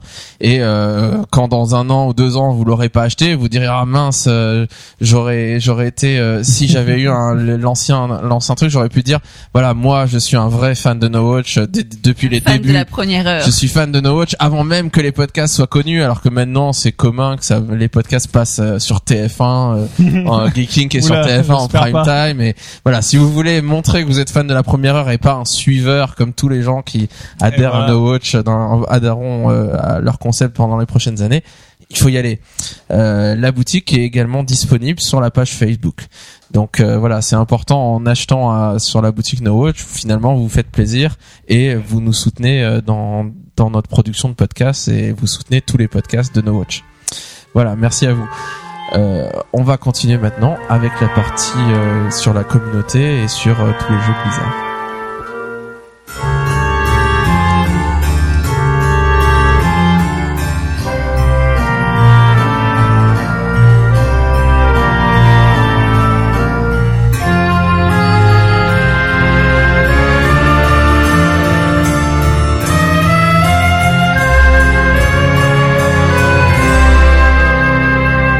Alors les news de la communauté, principalement on va parler de la BlizzCon euh, et voir un peu qu'est-ce qu'on peut en attendre puisque c'est maintenant dans deux semaines que que ça va se dérouler, qu'on va avoir plein de news. Mais il s'est passé quelques quelques petits points qu'on voulait mentionner euh, dans la communauté World of Warcraft, notamment le fait que le magazine World of Warcraft s'arrête pour des raisons juridiques. Alors euh, on sait pas plus euh, qu'est-ce que ça veut dire pour des raisons juridiques. En tout cas, ils ne peuvent pas faire de nouveaux de nouveaux numéros. Alors est-ce qu'ils ont pas réussi financièrement à joindre les deux bouts pour continuer à éditer le magazine ou est-ce qu'il y a autre chose en jeu? Ça appartenait à Blizzard Ça appart- c'était- C'était Blizzard qui éditait ce truc-là. Ils avaient euh, constitué une véritable euh, rédaction pour faire ce magazine qui sortait tous les par trimestre, tous les trois mois. ouais, Il y en avait Donc quatre numéros quatre par an. numéros. Il y a eu quatre numéros qui ont été publiés et puis ils ont annoncé qu'ils arrêtaient et que c'était que c'était terminé. C'est bizarre quoi. voilà. Tu euh, fais un magazine sur les Caluax et tu pourrais pas parler de ce que tu fais quoi. Ouais, c'est un peu ça. euh, McCracken euh, était abonné et du coup il est dégoûté euh, parce En que fait, c'est quand McCracken s'est abonné Voilà, qu'ils ont arrêté pour des raisons et- juridiques. On Alors, je est sais pas ce qui s'est passé. On est tombé mais- trop bas là. Et ouais. moi je me suis abonné, j'ai eu les quatre numéros et j'ai pas renouvelé mon abonnement. Et ça s'est arrêté. Ah Ah, bah c'est parce ouais. que tu ne t'es pas réabonné. ils ont Bah je sais Ah pas, ouais. mais Le regard euh, ne s'est pas réabonné. Non, ça, je sais pas, peut-être que tout le monde a fait coup, comme ouais, moi et non mais c'était bien, c'était très bien comme magazine malheureusement. Il fait Euh, donc, et le beau temps. En compensation, ils ont proposé de rembourser donc le solde si des gens s'étaient abonnés, qu'en avaient reçu que trois ou que deux euh, abonnés en cours, etc. Ou chose plus intéressante, de gagner des mascottes. Euh, donc toutes les mascottes qui sont en vente, il y en a six je crois. Et donc là, McCracken était tout content. Il a eu toutes les mascottes euh, du jeu. Il- T'en avais déjà acheté une, donc du J'en coup ai t'en as acheté eu celle cinq. du Pandaren et donc du coup j'en ai eu offert une à mon frère. Voilà, il a- Merci. quand on Pour le l'avait tome de déjà, la on pouvait l'offrir. pour moi. voilà, en échange. Et Et tu l'aurais. maintenant, qui sait Voilà. que peut-être tu lui aurais pas donné. Et, euh, et donc là, on vient apprendre il y a quelques jours que en plus de ces gains de mascotte, si on avait choisi cette option, ils offraient la monture du euh, le palefroid Palefroid. céleste, donc Oui, le, le cheval ailé Chose transparent. que je n'ai pas encore euh, que je trouve pas terrible, mais bon, euh, ils offraient ça, sachant qu'il a vendu 20 euros. euh, bon, finalement, les gens qui, Ouais, là, ça qui euh, vraiment voilà, rentable. hein. voilà, les gens qui finalement ont eu que deux numéros du truc, ont donné, ont mis 20 euros dans le vent, mais au final, ils ont eu toutes les mascottes plus la monture. Euh, c'est vrai que c'était un bon coup, euh, enfin quelque chose d'intéressant. Euh, une vidéo dont vous voulez parler, alors euh, on parle pas toujours de vidéo parce que euh, on n'en parle que quand il y a une vidéo vraiment vraiment qui nous paraît euh, géniale. Et là ce mois-ci, il y a Hollybeat qui s'est surpassé, donc c'est un movie maker, enfin un, machinima maker assez réputé qui a fait énormément de vidéos sur World of Warcraft et donc il a fait une vidéo de présentation de la guilde Encydia pas à la demande d'Encydia, juste à sa demande à lui. Et euh, donc il a fait cette vidéo. Il a il a fait en plus cette vidéo sur une musique de Circle. Donc Circle c'est quelqu'un assez connu par la communauté World of Warcraft puisqu'il parle souvent dans un autre podcast de World of Warcraft, euh, Wotaku. Et, euh, et il fait beaucoup de musique et il est très connu euh, notamment pour les musiques qu'il fait en s'inspirant de l'univers World of Warcraft. Et donc il compose des musiques qui qui diffusent euh, souvent sur Judge. On voit il y a des MP3 qui circulent. Et et donc cette vidéo est assez assez marrante, assez bien faite, donc toujours avec la qualité d'Hollybeat comme il a l'habitude de faire. Et, euh, et elle est un peu humoristique. Alors est-ce que les gens d'Ncydia ont apprécié? Je pense que oui, ils l'ont dû prendre avec le sourire, mais euh, elle est un, un peu euh, un peu comment dire euh, sarcastique, un peu caustique sur les bords parce que euh, voilà, il, ça commence en disant Ncydia, the biggest guild ever in the world. et puis il y a un blanc et puis il y a entre parenthèses of Warcraft. Donc ce qui veut dire euh, la plus grande guilde du monde. Et puis après De Warcraft. de Warcraft seulement. Donc voilà il y avait des, des trucs un peu marrants. Puis la fin la conclusion il y a un texte qui dit euh, loots are loots are not rewards they are tools and so are you. Donc ce qui veut dire euh, les, les le butin euh, ne sont pas des récompenses ce sont des outils. Donc sous-entendu pour aller euh, combattre des boss etc et trois petits points. Et puis vous aussi vous êtes que des outils.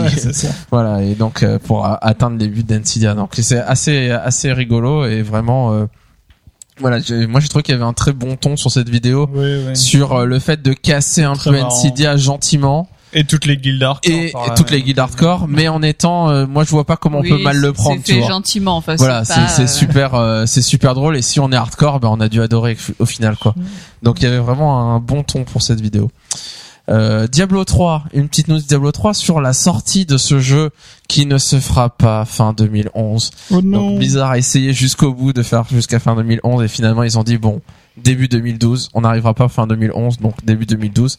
Euh, moi, je les soupçonne un peu quand même de faire miroiter un peu fin 2011 parce que c'est possible. Mais ils savent quand même qu'il y a peu de chance, mais c'est possible. Et finalement de dire début 2012 et ils restent fidèles à leur réputation de euh, au moins ils marquent un peu au fer rouge les gens qui disent euh, oui, euh, non, ils vont pas rater les fêtes de Noël, c'est pas possible commercialement, etc. Et Blizzard réaffirme son statut de on s'en fout des saisons, on veut juste faire notre jeu à la perfection, On fait ce qu'on veut. on fait ce qu'on veut, et de toute façon, ça cartonnera peu importe quand on le sort, parce que nous, on n'est pas comme les autres entreprises de jeux vidéo, on n'a pas besoin de sortir un Call of Duty pile poil calé euh, début novembre, juste avant les fêtes, pour être sûr qu'on a deux mois de battement pour que tout le monde achète ça pour Noël. Euh, on n'est pas pareil. Et donc finalement, ça sera pour début 2012 et on est très content que euh, décale le jeu s'il pense qu'il doit être décalé pour être, nous sortir un jeu vraiment parfait. Euh, on va pas pleurer pour deux ou trois mois de plus, euh, bien au contraire. Alors dans deux semaines, c'est la BlizzCon 2011. Donc euh, l'événement que tous les fans de Blizzard attendent avec impatience. Et donc euh, le moment le plus important dans cette BlizzCon, c'est la cérémonie d'ouverture.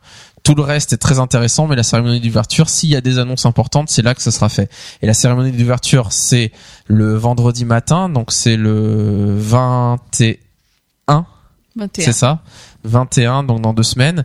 Euh, vendredi matin à 11h, heure euh, Californie.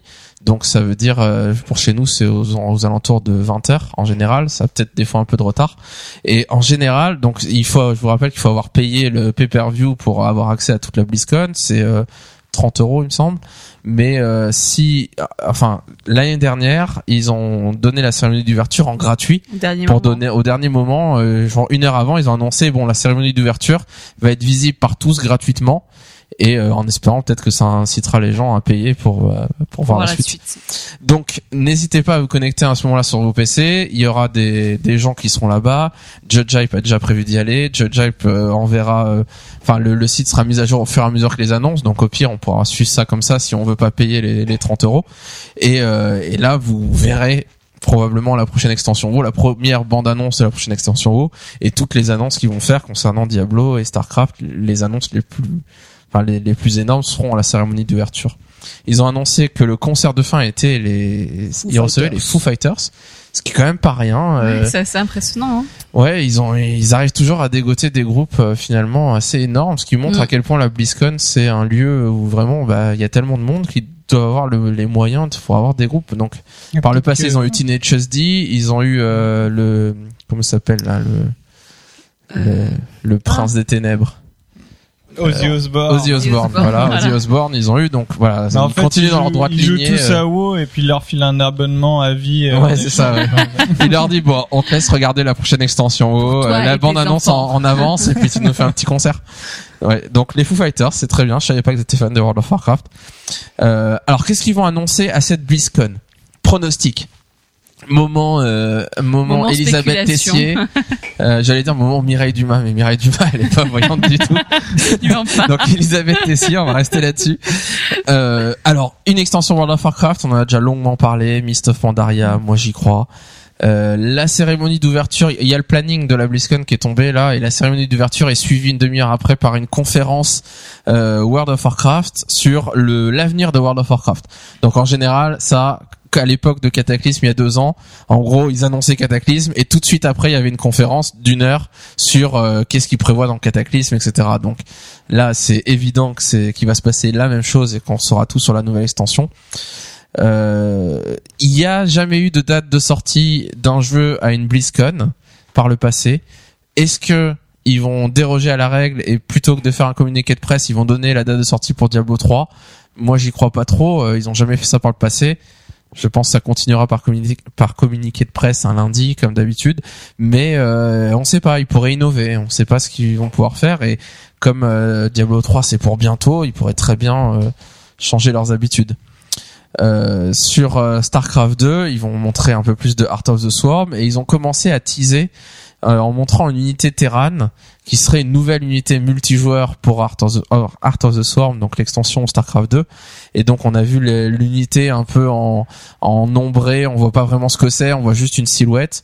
Et ils disent voilà ce qu'on va vous montrer. euh, Enfin, c'est intéressant qu'ils disent on va enfin vous montrer du, des modifications du multijoueur sur Starcraft 2 et les joueurs de Starcraft 2 un peu hardcore, enfin qui, qui jouent beaucoup, n'est-ce pas McCracken, euh, sont, je pense, très impatients de voir euh, quel modif ils vont faire et puis s'imaginer, fantasmer un peu sur les déséquilibres que ça pourrait engendrer, et puis peut-être oh là là, mais s'ils sortent cette unité, ça va être cheaté Terran, euh, mais non, mais peut-être qu'il y aura quelque chose pour contrer euh, côté Zer, etc. Donc ça va être, ça va engendrer des choses intéressantes, McCracken, n'est-ce non, pas c'est marrant. Enfin, j'en parlais avec, euh, enfin, il y avait l'un des membres de notre geek qui m'avait parlé de cette image-là, et moi je lui dis non, ça se trouve c'est un gros fake et tout. Ah non, non, c'est du vrai, c'est euh, du donc, teasing. Du coup, euh, je, je mets à culpa, je m'excuse de, de parce qu'en même temps. D'avoir dit mais non, tu connais rien. Non, non.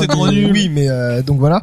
Mais c'est marrant parce qu'en fait, euh, enfin, je sais pas si, euh, je sais qu'il y a beaucoup de, de joueurs de Starcraft, euh, bon, de Starcraft 2 qui est euh, ancien joueur de Boudoir, qui rêveraient de voir des, des unités euh, du 1 ressortir. Et moi, je me demande s'ils vont pas ressortir des unités. Alors, je sais pas parce que je suis pas un joueur de Boudoir et tout ça. Donc Boudoir de qui est Starcraft 1, qui qui ont été dans la campagne, tu vois. Et là, c'est l'image que je vois là. Ça me fait penser au, à l'espèce de maraudeur un peu euh, tourmenteur qui crache des flammes, tu vois. Enfin, moi, c'est l'image que je vois du, du, du mec là. Voilà, donc euh, Ça, comment euh, Pour moi, c'est c'est mon, c'est mon. Non, on a lancé McCracken sur Starcraft. Ce serait. euh, et dire qu'il y a un an, il disait non les RTS, j'arrive pas, je gère pas, je sais pas si j'arriverai moi, ce serait un peu un pronostic, mais je, je peux me, enfin, je me trompe On verra bien. mais euh, Et maintenant il nous parle de. Broudoir, Tu veux que je veux que je te dise, c'est Ragnaros en fait. Ragnaros version Terran.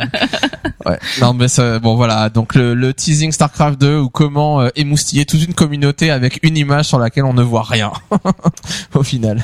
Tu veux pas faire ton Euh, un ils vont- podcast Star Starcraft? Non, ça va. y Ils vont dévoiler euh, un peu plus sur le Dota, donc ils ont dont ils ont parlé l'année dernière, qui devait sortir rapidement. Finalement, ils ont préféré prendre leur temps pour sortir un truc vraiment euh, parce que le, la scène Dota, ça devient quelque chose de vraiment énorme avec euh, avec euh, League of Legends, avec Heroes of New Earth, avec le Valve qui va sortir son Dota 2. Donc euh, ils vont a priori dévoiler leur euh, mode Dota sur StarCraft 2. Ça va être intéressant. Et enfin, il y avait des rumeurs qui disaient qu'ils montreraient Titan. Donc le nouveau, le projet Titan, c'est pas le, le nom officiel, le projet Titan qui est le nouveau MMO de World of Warcraft, le de Blizzard, pas de World of Warcraft. Euh, et ils ont démenti ces rumeurs et ils ont dit que non. Ils ont dit clairement, il y avait les rumeurs qui enflaient disant qu'ils montreraient ça, et ils ont dit non, euh, on va, on n'a pas du tout prévu de montrer quoi que ce soit en rapport avec le projet Titan, c'est beaucoup trop tôt et on ne montrera rien. Et ça montre un peu l'importance pour la société qu'ils ont de ne pas mentir. Euh, si si euh, ils avaient dit quand il y avait la rumeur Mist of Pandaria non il y aura pas de Pandaren et finalement il y en avait bah tout le monde serait dit ok ils ont dit non il y aura pas Titan mais ça se trouve il y aura. Et ils vont avoir des gens avec des attentes qui vont être déçus au final. Et du coup euh, du coup il y a vraiment ce, ce côté là où ils, ils ont dit clairement non il y aura pas Titan. Et donc non il y aura pas Titan parce que euh, s'ils le disent ils vont pas nous prendre par surprise. Enfin, ils pourraient ils font ce qu'ils veulent hein, mais a priori ils vont pas le faire. Ils ont pas d'intérêt à, nous prendre par surprise sur des choses comme ça surtout s'ils ont annoncé qu'il y aurait pas et qu'ils sont pas prêts quoi. Donc euh, voilà, donc c'est pas pour cette année le projet Titan a priori, peut-être l'année prochaine, mais ça fait des années qu'on attend qu'ils nous dévoilent quelque chose et c'est pas l'air en train d'être en train de venir. Bon, je pense qu'ils nous montreront quand ils auront quelque chose à montrer surtout. Voilà, et surtout qu'ils ont quelque chose. À mon avis, ils ont plein de choses à montrer, mais quand ils auront quelque chose qu'ils savent qu'ils vont vraiment développer ce truc-là. Hmm. Pour l'instant, ils sont trop en phase où ils ont développé plein de choses. Il y a, il y a un an, un an et demi, ils disaient déjà que c'était jouable Titan et qu'il Hmm. y avait des gens qui y jouaient, mais que ça se trouve ils feront, ils recommenceront à zéro. Donc tant qu'ils sont pas sûrs vraiment de ce qu'ils vont sortir, bah euh, ils vont pas se risquer à montrer quelque chose que finalement un an ou deux ans après on dira non attendez ce que je veux montrer c'est ça a plus rien à voir maintenant c'est complètement différent. Donc voilà, on a hâte de voir ça à la BlizzCon. Ce qui est sûr, c'est que je dis ce qui est sûr et je vais continuer par a priori. Euh, on a prévu de faire une sorte de mini épisode spécial BlizzCon, donc euh, de sortir un petit truc, une partie juste news en parlant juste des news de la BlizzCon le plus rapidement possible après la BlizzCon. Donc on ne sait pas euh, si on arrivera à le faire vraiment dans les quelques jours après la BlizzCon ou si ça sera plutôt 3-4 jours après. Mais on va essayer de, de faire quelque chose pour que les news soient pas complètement... Soit dans les quelques jours, soit peut-être si on n'y arrive pas trois quatre jours après. Alors je sais pas ce que ça veut dire Non, dans les mais quelques les jours. quelques jours, ça veut dire le lendemain de la BlizzCon, le dimanche, par exemple. Voilà, on y va. Ou peut-être trois, quatre jours après, si si on n'arrive pas à se à caler. Mais a priori, on va essayer de faire ça vite pour avoir des pour que les news soient bien fraîches et que on puisse euh, voilà vous décortiquer un peu la BlizzCon et puis pour pas alourdir le prochain épisode donc qui aura lieu en novembre prochain épisode qui a priori va changer pas mal de formules puisque on a des nouvelles parties à vous proposer euh, d'autres parties qui vont plus ou moins disparaître et euh, on va on va changer un peu la formule. Peut-être certains vont échanger leurs parties pour que justement ça soit un peu rafraîchissant et qu'on on, on essaiera peut-être de changer un peu régulièrement. Là ça fera un an qu'on existe et donc on repart pour une deuxième saison finalement à partir de novembre avec euh, un, voilà une une formule euh, modifiée et modifiée peut-être pour un an et puis avec peut-être des modifications pour l'année d'après euh, encore à venir. comme vous l'avez remarqué, en ce mois-ci, le mois d'octobre a été un mois important pour nous puisqu'on est rentré officiellement dans No Watch et particulièrement dans la partie The Lab, donc qui est la partie pour euh, les, les podcasts qui sont qui ont un peu à faire leurs preuves ou qui sont un peu la partie expérimentale de No Watch où ils nous proposent de, de rentrer là-dedans pour euh, pour euh, pour nous tester un petit peu peut-être. Enfin c'est une partie vraiment où on puisse se développer. voilà où on peut se développer tranquillement où on on peut euh, essayer de faire un peu nos preuves et puis euh, voir si on tient vraiment la distance euh, est-ce qu'on est vraiment motivé. Et puis donc on est on est très content d'être rentré chez No Watch. On a rencontré beaucoup de de nos des gens qu'on admire depuis des années qui font des podcasts qui nous ont donné le goût des podcasts. Et donc on est très content de se retrouver avec parmi la communauté de No Watch et, euh, et peut-être de gagner un peu en visibilité, que les gens soient plus au courant de, du, du travail qu'on fait, du podcast qu'on fait, qu'ils puissent le voir plus facilement et avoir des, des moyens plus simples de télécharger en passant directement par le portail No Watch euh, plutôt que de passer par euh, notre site WordPress tout pourri que j'ai fait en une soirée avec un, un copain qui s'y connaît en informatique parce que moi j'y connais rien et j'y comprends rien. Donc au moins là on a des vrais pros qui sont aux manettes derrière l'hébergement et derrière ce ce genre de choses. Donc euh, on a c'était une longue euh, réflexion, euh, c'est on partage vraiment la même vision que No Watch par rapport au podcast. tous les podcasts qu'ils font, c'est des choses qu'on apprécie énormément et, et donc on se retrouvait un peu dans leur éthique du podcast et dans leur volonté de de de créer des, des émissions, des contenus un peu différents de ce que propose la radio, la télé. Et, et donc c'est pour ça qu'on a qu'on a voulu tenter l'expérience avec eux. Voilà, on vous remercie pour votre attention. On est très content d'avoir pu passer ces 2h38 avec vous. Et, euh, et puis on se dit au mois prochain, on se retrouve pour de nouvelles aventures. Le mois prochain ou à la BlizzCon plutôt. Quelques jours après ou quelques jours après. voilà. Stay in tune. Allez, éclatez-vous bien sur World of Warcraft. Profitez bien de, de l'annonce de l'extension World of Warcraft. Guettez euh, le 21 au soir euh, votre ordinateur pour voir le, le, le teaser, enfin le première euh, cérémonie d'ouverture. Et puis quelques jours après, on en parle avec vous directement dans le podcast. Salut, amusez-vous bien et puis à plus. Salut. salut. salut.